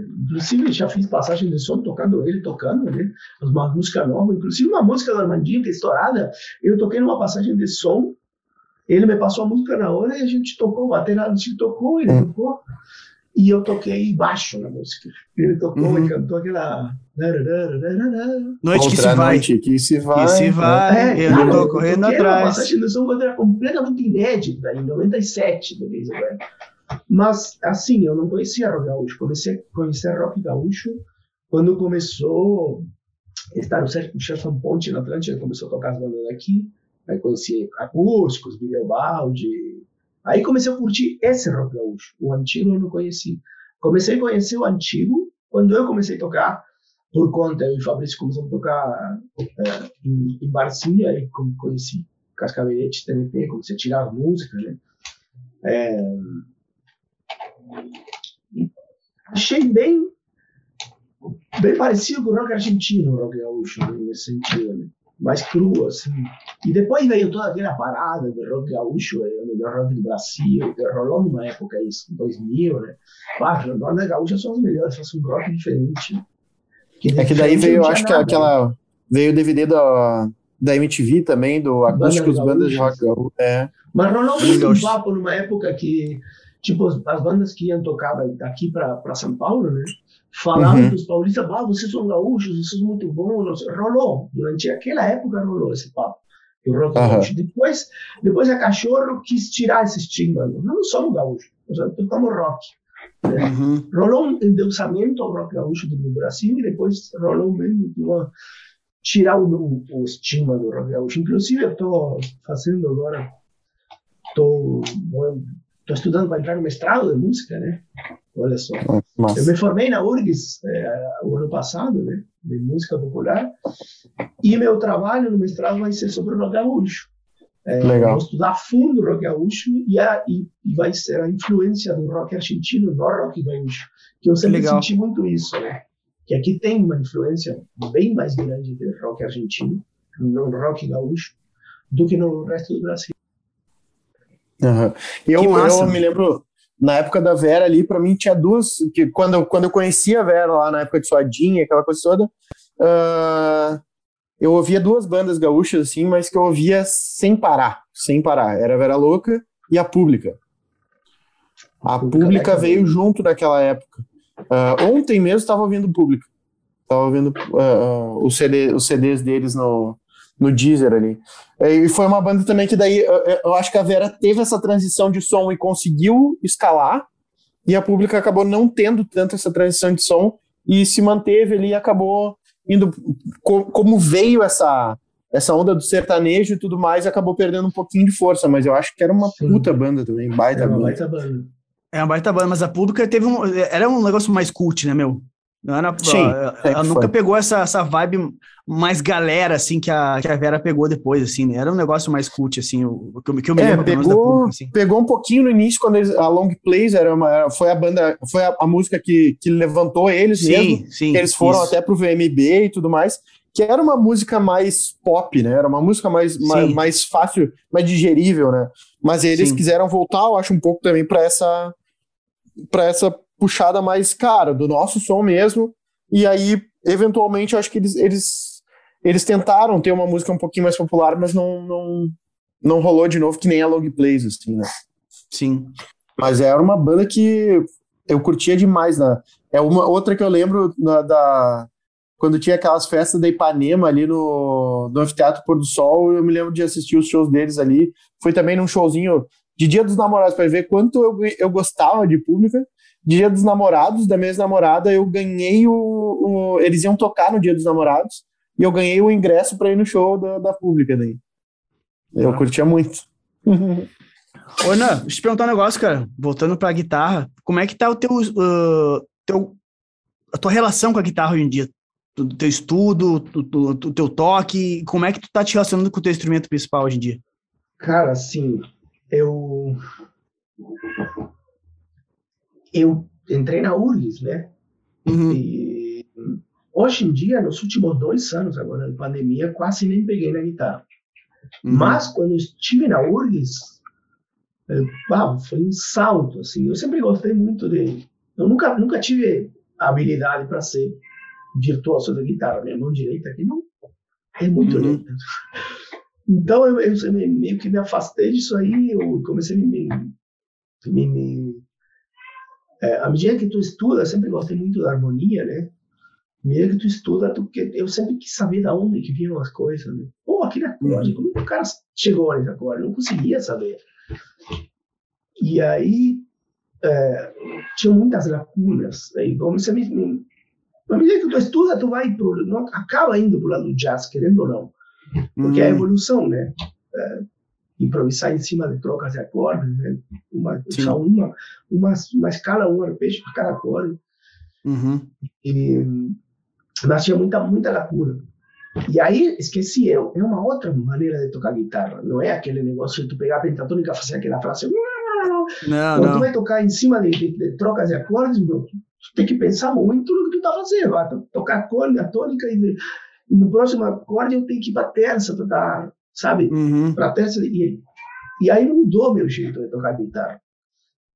Bom, e na URGS, meu, ah, tive muito contato com muita música, com muito estudo, preenchi todas as lacunas, a harmonia é a coisa mais legal do mundo. Aprendi muito, né? Que massa. Sobre teorias do movimento harmônico, né? E condução de vozes. Isso, pá, para mim uhum. fez toda a diferença. Tipo, tem tônica e terça quinta, em que, que elas se transformam quando vão para o próximo, próximo acorde? Se o uhum. movimento é forte ou é fraco, né? Que interessante. Então, cara, isso é sensacional. E aí, bom, aí te abre um leque né, de, de reharmonização. Reharmonização, tipo, tu tem uma música com três acordes e tocar com 500 acordes. Mas isso aí eu, eu fiquei louco com isso aí, sabe? Tu aprender, por exemplo, atirei no pau no gato, que tem três acordes, e tu faz é, quatro acordes por, por, por compasso. Né? Então a uhum. música termina com 40 acordes. Sim. Mas isso aí te dá um conhecimento do braço, de, de, de, de condução de vozes, assim. Fiquei pirado nisso aí. E comecei a estudar muito isso aí, é, a reharmonização. Enquanto vai solar, tu aplica isso aí, entendeu? Tu tá tocando uma música aqui, Mi menor, quando vai, tu vai pro, não sei, tu vai pro, pro um Ré menor, antes do Ré menor, tu bota o dominante dele, que é o Lá7, que não Isso. tá no campo harmônico, entendeu? Mas, entendeu? Tu começa a ficar, sim, sim. deixar o negócio rico, né? Uhum. Então eu estou estudando isso. Embora nos últimos tempos não tenha estudado, fui pro lado do, do Gypsy, Gypsy Rock, Gypsy Jazz. Gypsy Vocês Jazz. conhecem o, o Django, Django Reiner? Só por nome. Não, não tenho hábito, mas estou ligado nos caras, assim. É um cara que perdeu um cigano, né, que perdeu o movimento dos setores dele, ficou só com esses dois. Uhum. E toca. E, cara, o cara toca como se tivesse 10 dedos numa mão. Incrível. Mas as melodias, que é o mais, mais legal, né? Ultimamente só escuto isso. Eu boto no Spotify a discografia dele e fico escutando isso. As melodias, né? E tu, tu ficar em, tocar em cima de.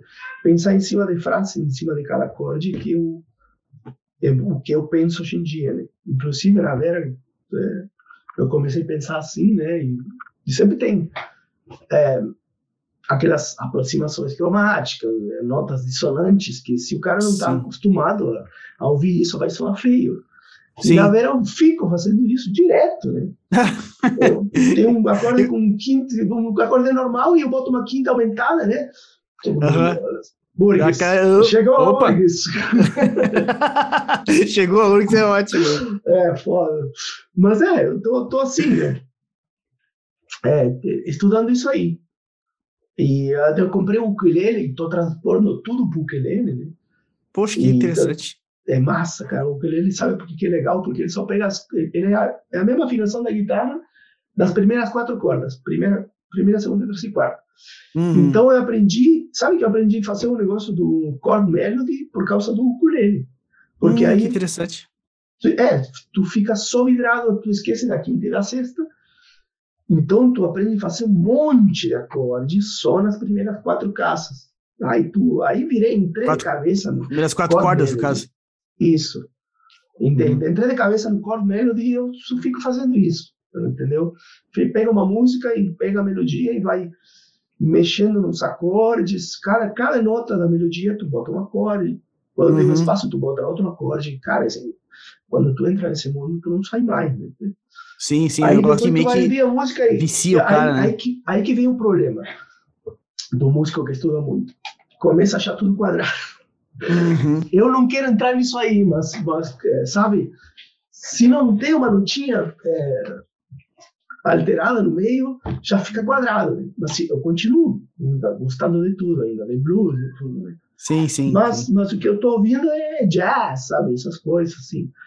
É sim. uma coisa que, que acaba vindo naturalmente, pelo menos para mim, para mim veio naturalmente. Mas que, que é difícil, é difícil tu tocar isso aí com naturalidade, né? Porque só no começo só a escala, só a, só a, não só natural. Né? Sim, sim, o sim. Cara é guitarrista, vai tocar pentatônica, que é? Enquanto vai tocar em cima desses acordes, não vai soar legal. Não Aí vai, só né? exercício, né? Até ficar bom, demora muito tempo. Né? É, é uma linguagem que o cara tem que aprender, né, velho? É uma linguagem, é basicamente. É, uma linguagem porque... nova, totalmente. É que nem, é, porque se tu não sabe a linguagem, é como se tu ficasse falando as palavras meio soltas, assim, tu não, sem conexão, né? Tipo, tu tá, tem, tem, os, tem as informações, mas não é musical, né? Isso, então é, é, uma, é uma linguagem que o cara tem que aprender. E, nossa, para tu ficar fluente nisso aí, demanda muito trabalho, cara. Demanda muito, muito trabalho. trabalho, muito conhecimento, muito conhecimento de acordes, de harmonia, né? De, de, de, de intervalos, né? de, de inter... a parte melódica Cara, é tudo, na real, né? É, é, eu acho que é legal falar sobre isso. que tu tá estudando essa parada aí.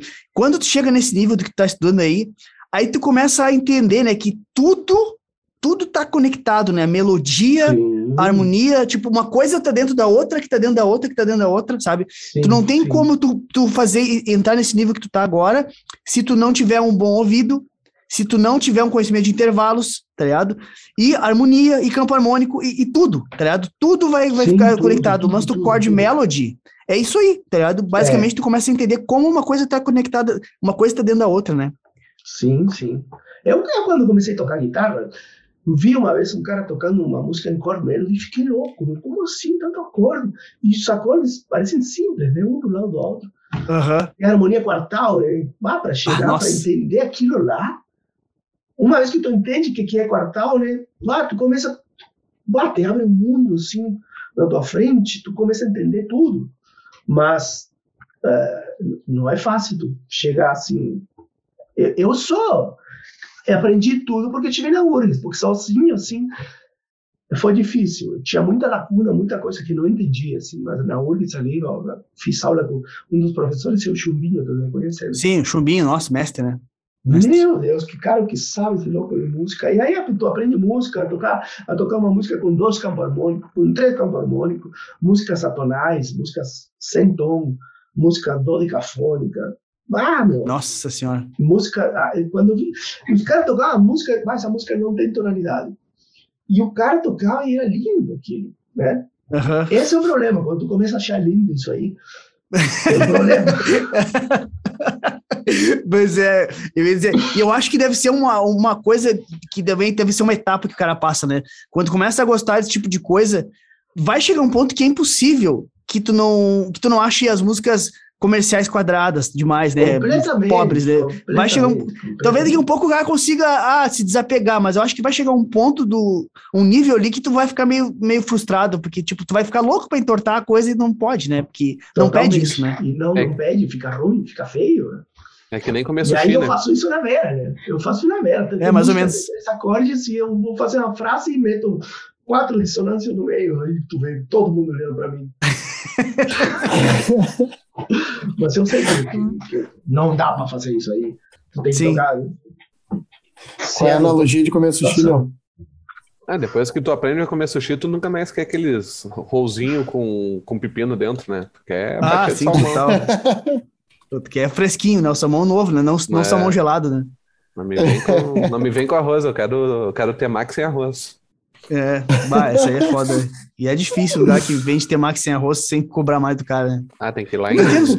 Tem que vir aqui pra praia. Aí, né? Tem que vir aqui pra praia, que aqui tem um sushi top, preço justo, sem se... arroz no temaki. Se o, se o cara quiser cortar, corta. Mas me explica isso aí.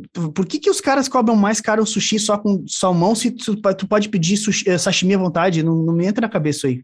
Ah, qual, porque o qual peixe é mais caro que arroz, né? Sim, mas tu pode. Mas tu pode pedir sashimi. Tu pode pedir sashimi é. à vontade num, num buffet. Por que, que os é. caras não podem fazer um, montar um, um temaki com sushi, no, com sashimi? Sushi, tem, ó, sushi que eu como, eles não cobrem a mais. Eles é o mesmo preço. Ô meu, tem que pegar e chegar e falar, fazer o seguinte, Paulo. Ah, me vê 10 sashimis e me vê uma folhinha de alga também. um molho tare também. Aí o cara pega aqui, ó. Consegue um crispzinho de alho poró. eu quero enrolando aqui comendo. ah, me vê um. O cara da mesa do lado. Ah, me vê um. Um temaki igual do brother ali da mesa do lado. Ah, tu vai ter que pedir pro brother fazer pra ti. Bah, terceirizando, tá louco. Vou no banheiro. Depois cai, depois, depois corta essa parte. Mas, Jornal, vou ser sincera contigo, velho. Eu tô bem surpreso, não eu não sabia cortar, que. Não precisa cortar. Tem que dar eu, Não, beleza. Eu tô bem surpreso de te ver aí pra esse lado mais jazzístico, não, não te imaginava. Eu não sabia que tava estudando na URGS e tal. É uma coisa que pra mim é bem nova, assim. Tipo, tu tinha aquela imagem de ti roqueiraço da, da antiga ainda, tá ligado? Tocando. Até Back Black vocês tocavam com a, com a Vera, uma época que eu lembro. Ah, ah. Continuo gostando de tudo isso aí. Quando eu pego a guitarra, assim, eu, eu boto aqui no amplitude, chamando uns, uns som de metal, meu. Eu gosto de isso aí. Quando eu vou estudar, meu, vou para outro lado. Cara, eu não Ô, sei meu, se tu sente. Ele... Fala, fala aí, depois pergunta. Não, é, é, que se tu vai seguir nesse assunto aí, eu vou mudar de assunto. Não, então deixa eu perguntar antes, então. Depois, não esquece que tu vai perguntar. Não, não vou dizer. Eu, eu, cara, eu não sei tu, tá? Talvez, bem provável que sim. Mas, para mim, tá cada vez mais complicado estudar, por exemplo, técnica, porque além da, do trabalho que demanda, do tempo que tu tem que dedicar a isso, para mim tá, tá, sendo cada vez menos prazeroso estudar técnica, sabe? Por quê? Porque é um negócio que dentro do. É, é, talvez seja muito particular, tá? Que dentro do tipo de música que eu gosto de compor, das músicas que eu preciso trabalhar fazendo cover e tudo mais, é um negócio que cada vez menos eu aplico, sabe?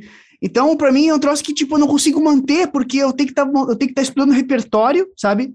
Do negócio que eu vou usar só para gravar um vídeo, por exemplo, e depois não vou tocar mais isso, sabe? Como é que tu, como é que tu vê, pra ti também é semelhante essa parada aí? Como é que tu vê isso aí? O problema é que eu nunca estudei técnica. Das vezes que eu quis tentar estudar, não, não durava nem dois meses, né? Porque uhum. para mim não é uma coisa fácil ficar tocando escala ali. Sim. É, e, e, quando eu ia aplicar, nunca soava direito. Sim.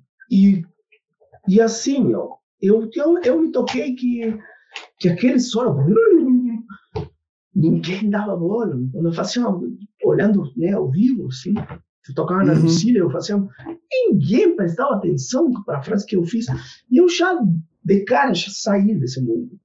É, nossa, isso já faz 20 anos, né, cara? Já, e a guitarra já era bem mais considerada do que hoje em dia, né, cara? Naquela pois época é. já tava, já tava virando Mas, uma coisa meio. É. Então, é, é, uma coisa é o Steve vai tocar isso aí. Porque Sim. o público dele é só guitarrista, né?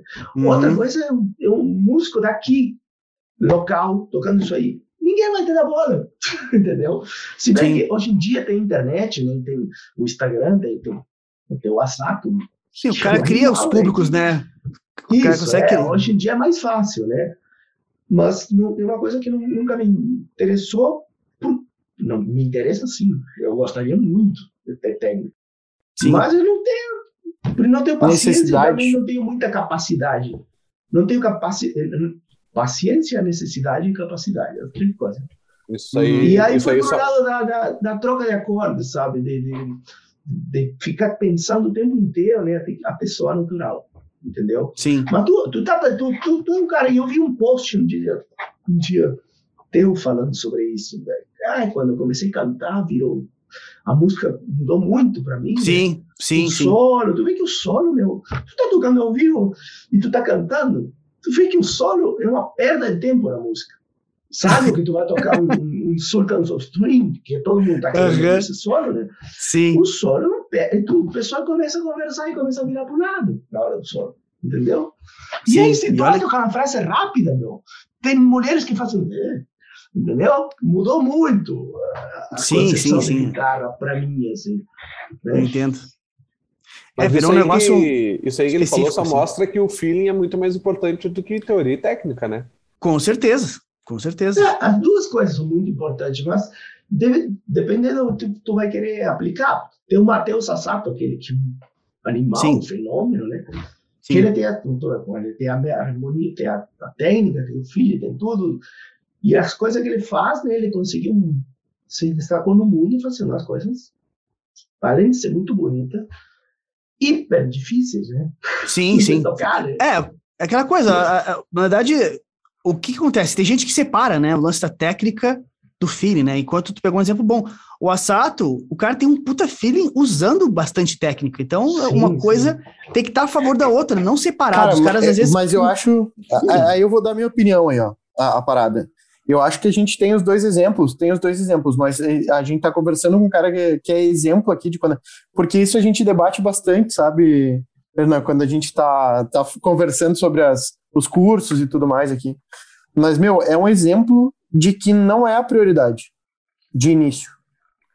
A, ter musicalidade, ter, o, ter, ter sentir a parada vem antes de tu ir para a técnica e pro, pro, pro feeling, pro, pra técnica e pra teoria ali do negócio. Uh, por, e até porque eu acho que quando tu, como guitarrista, velho, eu, eu noto assim, quando a gente conversa às vezes sobre um cara que sabe muito de técnica e teoria, parece que ele construiu uh, paredes em volta dele. que ele vai precisar destruir para ele começar a, a, sentir de novo as coisas e, Sim, ter, e, voltar a ter uma musicalidade, porque ele fica preso dentro daquela caixa, né, da teoria e da técnica. Uh, uh, agora, o cara que vem de fora dessa caixa e depois ele começa a agregar essa, essas coisas, cara, puta, olha só, isso daqui vai, vai melhorar minha musicalidade, isso daqui vai melhorar o meu swing, vai melhorar o meu, sabe, o, o meu timbre, tudo, sabe, vai melhorar a, a minha musicalidade. Uh, aí eu acho que eu noto que a, a teoria e a técnica agregam a isso. Agora, Perfeito. a teoria e a técnica te tiram o resto se tu vem primeiro, sabe? Ela, ela te deixa cego para aquilo ali, sabe? Ela, ela, faz a tua visão virar para um lado que eu acho que não tu que deveria eu... começar por antes, antes ali. Começa antes é, ali. Não, não que o cara não possa sair da caixa e depois, né? Tipo, é normal, cara. Eu fui um, né? Que comecei com, dentro da caixa e consegui sair. Acontece, entendeu? Mas Só que tu se eu... bem mais. Não, claro, com certeza. Se, se o cara consegue ter musicalidade antes, é muito mais fácil depois tu, tu, tu migrar pro mundo da técnica, porque daí, tipo, tu vai encaixar, até é interessante pensar nisso, né?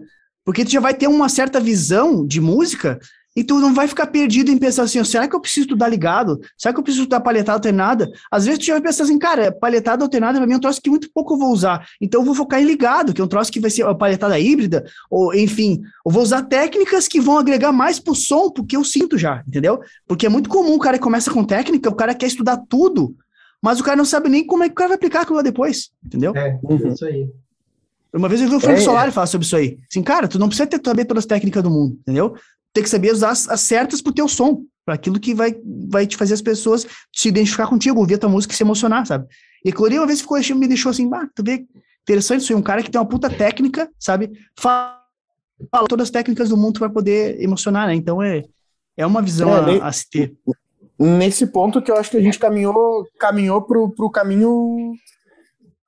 Tipo, pro caminho que, eu, que hoje eu vejo que é o perfeito, que é o ideal quando tu, com a função das aulas do YouTube ali que tu dá toda semana.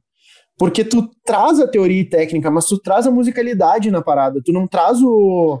Tu não traz. Ah, ó, é palhetada assim, assim, assim. Agora faz o exercício e acabou. Sim, sim, sim. Não, sim. velho, olha só o que isso aqui tá trazendo. Saca, olha, olha o sentimento que dá quando tu toca isso daqui. Agora, olha só se tu usa isso daqui nesse swing. Porra, sabe? Pô, olha que louco. Aí tu tá, tu tá vendo toda a construção da, da musicalidade através da teoria e da técnica, né? Então, tipo, cara, eu, eu uh, uh, esse lance que tu ensina sem, já tirando o cara da caixa, eu acho que faz toda a diferença, sabe, pro negócio. Sim. É, é maluco pensar, porque uh, chega a me bater hoje e me bate até uma ansiedade quando a gente começa a falar de, de, de teoria e técnica, porque parece que se eu, se eu digo pro guitarrista, e, e eu, cara, eu não sou um aluno, tu sabe que eu não sou um estudioso, mas eu, eu sinto, tu sabe que eu, que eu uhum. consigo sentir a parada ali. Uh, e a sensação que eu tenho é que eu tô. Cara, se eu, se eu disser pro cara, meu, só, só aprende técnica e teoria e depois tu aprende o resto. Meu, eu tô socando o cara dentro de um caixote e tô botando, tô, tô cadeando ele ali dentro. Sim, e sim. E aí, entendo, velho, entendo. Eu, eu, esse cara vai levar anos pra, pra superar a parada que eu arrebentei com a vida dele na guitarra ali, sabe? Tipo, Sim. pra ele conseguir sair disso e se ligar, puta, não era só isso, sabe? Não era sim, só sim. a teoria técnica, eu devia ter, ter puxado a, a, o coração antes junto, sabe? É que claro, a, teoria, a teoria musical é uma coisa que tu tem que aplicar ela, tu aprende ela na tua cabeça, mas a tua, aí a tu aplicar ela vai ficar muito é, duro Entendeu? Tu aprendeu o modo mixolídio. Uhum. Tu vai ficar tocando aquela escala e, e, depois não vai ficar natural. Até tu em, em, é, botar isso dentro de ti que saia natural vai demorar muito tempo, entendeu? Sim, sim. E depois que tu aprendeu todos os modos, o modo, modos gregos é uma coisa que que deixa todo mundo louco. Né? Tu precisa sim, sim. aprender isso, demora para aprender isso, demora, depois demora para botar nos dedos, e depois tu justamente tu tem que esquecer disso quando tu vai tocar. Uhum, Porque se tu tocar preço a isso, tu vai soar a modo só lixo. Tu vai, vai ser soar, só informação, não vai ser música, vai ser informação. Né? Isso, né? tal qual, tal qual. É bem é, isso aí. É, é ferramenta, né? É ferramenta, Exato, não é, é isso aí. É isso, que eu, é isso que eu ia dizer agora. É, é muito louco o lance dos modos, né, cara? Eu tava pensando nisso. Porque os caras penam. Tem gente que toca uma vida toda e não entende o que, o que, que é, né? Tá ligado? Aí, de repente, o cara consegue pegar e aprender. Cara, entendi umas gregas, beleza, tá ligado? Mas agora, tu tem que aprender a aplicar. entendeu? É quase como se o cara ficasse uma vida inteira não, não sabendo como é que usa uma parafusadeira. Mas como é que usa a é. parafusadeira? É assim que usa. Ah, beleza, show de bola. Mas agora tem que aprender a botar o bagulho na parede, tá ligado? É outra coisa, sabe? É como usar a ferramenta daí. Os caras não conseguem, no caso dos modos gregos, os caras não conseguem nem entender como usar a ferramenta. Então é. Os modos é muito louco isso aí de pensar assim. é maluco. o problema, o problema é que a música leva tempo, né? Sim, e, sim. E a maioria dos alunos não são músicos profissionais. Tocam porque, porque gostam. Porque é hobby, porque gosta. Ninguém sim. tem. Tipo, quando eu tocava, tinha, há 20 anos atrás, eu via os caras na guitar player. Ah, porque eu estudo 8 horas por dia. Eu estudo 10 horas por dia. Uh -huh. Hoje em dia, meu, tu não tem 8 horas por dia pra tocar. Não né? tem, não tem. É, é, é, muito completamente diferente a parada. Cara, é. ainda bem é que os solos de guitarra diminuíram. É. e olha. Antes, só para antes de finalizar ali, quando o, voltando ao lance que tu falou de Rafa das lives que eu faço ali. Esses dias teve um aluno, aluno não, um seguidor que comentou um post meu no Instagram que me chamou atenção uma coisa que eu nunca tinha pensado. Que ele botou assim, ó, cara, tu ensina como, como um compositor, sabe? E aquilo me bateu, cara, que interessante isso, né? Porque é uma visão legal de se ter quando o cara. Porque se tu pensar, verdade, é, pensar bem, é, é, o que eu faço, sabe? Eu, quando eu falo de um acorde, eu não estou só explicando o, o, qual é o grau dele no campo harmônico, eu estou dizendo assim, oh, escuta esse acorde aqui, menor com sétima e nona. Presta atenção nessa nona maior aqui é, desse acorde aqui. Vai dizer que não sente isso, tá ligado? Se tu botar a nona menor aqui, já dá uma certa agonia no cara, o cara fica meio, nossa, não, tá, resol, não tá resolvendo bem. Então, tudo que eu ensino, eu estou sempre passando o, que tem por trás em termos de sentimento, como aplicar aquilo, sabe? Não é simplesmente só o segundo grau do campo harmônico com, a, com uma extensão, é como que isso funciona na prática? Por que que tu usaria isso aqui? Ah, quando tu te quisesse passar esse sentimento. Ah, entendeu? Senão fica, que nem que a gente falou, né? Senão tudo vira só informação, sabe? Não vira é. música, sabe? Então sim, é, sim. é um negócio que, que, que, vale a pena, assim, a galera que curte sim, é, essa parada é musical. Sim, total. Olha, cara, por Deus que eu queria ficar mais tempo aqui, mas assim, o, né? o podcast é, é, não acaba nunca, é, né? não acaba nunca, né? Cara, queria te agradecer de coração por ter participado. De novo, eu sou um baita fã teu há muito tempo, desde a época lá do, dos Los Valderramas. muito massa esse trampo, nunca vou me esquecer disso aí. Obrigadão por ter aceito o convite, cara, de bater esse papo, foi muito legal. Vamos seguir mais em contato aí, cara. Fazia tempo que eu não falava contigo. A gente vai trocar uma ideia, vou te dar um auxílio nessa parte do digital aí que eu tô, tô manjando legal. E para tu poder começar a tocar sem incomodar a galera do palco aí. Obrigadão por ter aceito esse bate-papo, foi muito massa, cara. Obrigado ah, eu mesmo. que agradeço aí, muito, muito obrigado pelo convite aí. É, também sou muito fã do, do, do, trabalho do Pablo, né? Que é um guitarrista que, que, que tem técnica, que tem tudo aquilo que eu gostaria de ter e não tenho. É, cara, muito, muito honrado de ter participado aqui. Tomara que role mais, né? E é isso aí. Com certeza. Vamos fazer. Show de bola, maravilha. Show de bola, meu. Brigadão aí pelo teu tempo, foi sensacional, animal. Para mim uh, é uma honra poder conversar com um, um cara que eu canto as músicas, né? Que tu, tu, tu, toca as músicas que eu canto, que eu sempre curti desde a adolescência ali, curtia demais. Acho que deu para perceber que eu conheço bem a banda. é. Mas, cara, brigadão mesmo pelo teu tempo, brigadão por, por trocar essa ideia com a gente aí, foi, foi top demais. Eu fiz uma surpresa pros guris, viu? Eu não falei que era tu, tá ligado? É, deixei, não sabia, eu, não sabia. deixei pra, pra surpresa, que sabia, que sabia que o Léo e o Rafa iam curtir. Pode ser. Muito obrigado também, meu. É, foi muito top trocar, ouvir, né? Porque eu, eu, hoje eu só escutei. hoje eu não tinha muito, muito para agregar, mas hoje eu mais escutei do que falei. E se tu, guitarrista, continua nos ouvindo até agora, já deixa o like, já te inscreve no nosso canal e favorita se tu tá ouvindo pela plataforma de stream. De segunda a segunda, no arroba Pablo Klein, a gente libera conteúdo diário sobre como emocionar, desenvolver o feeling no braço da guitarra de uma forma bem simples, sem ser muito teórica, sem ser muito técnica, para que seja fácil para ti aprender a desenvolver o feeling na, na guitarra. Arroba Pablo Klein, segue lá agora também, já deixa lá teu like na última postagem, que isso faz com que o Pablo pague o leite para o filho dele, né? Então as fraldas são caras. Nem fala. Deus Fechou todas. Lembrando, então, Fechou. que nós somos patrocinados ao, pelo mestre do feeling, paletas Schultz, La Roca, camisetas. camisetas, estilo do guitarrista que tem um molho especial. Uh, Kairos Pedalboards e MF Mode Custom Pedals, o pedal do guitarrista que gosta de economizar e tocar bem. O Dallas Bom. escreveu tudo isso num papelzinho e botou atrás, no, atrás do monitor ali do computador. Ali. Não, tá, tá, atrás do monitor, não, não tem como mostrar. Cara, o meu teleprompter aqui vai passando. Uhum. Agora, vamos... fechou todos então, gurizada. Agora então, pega a tua guitarra, senta a palhetada e bora emocionar. Bora emocionar.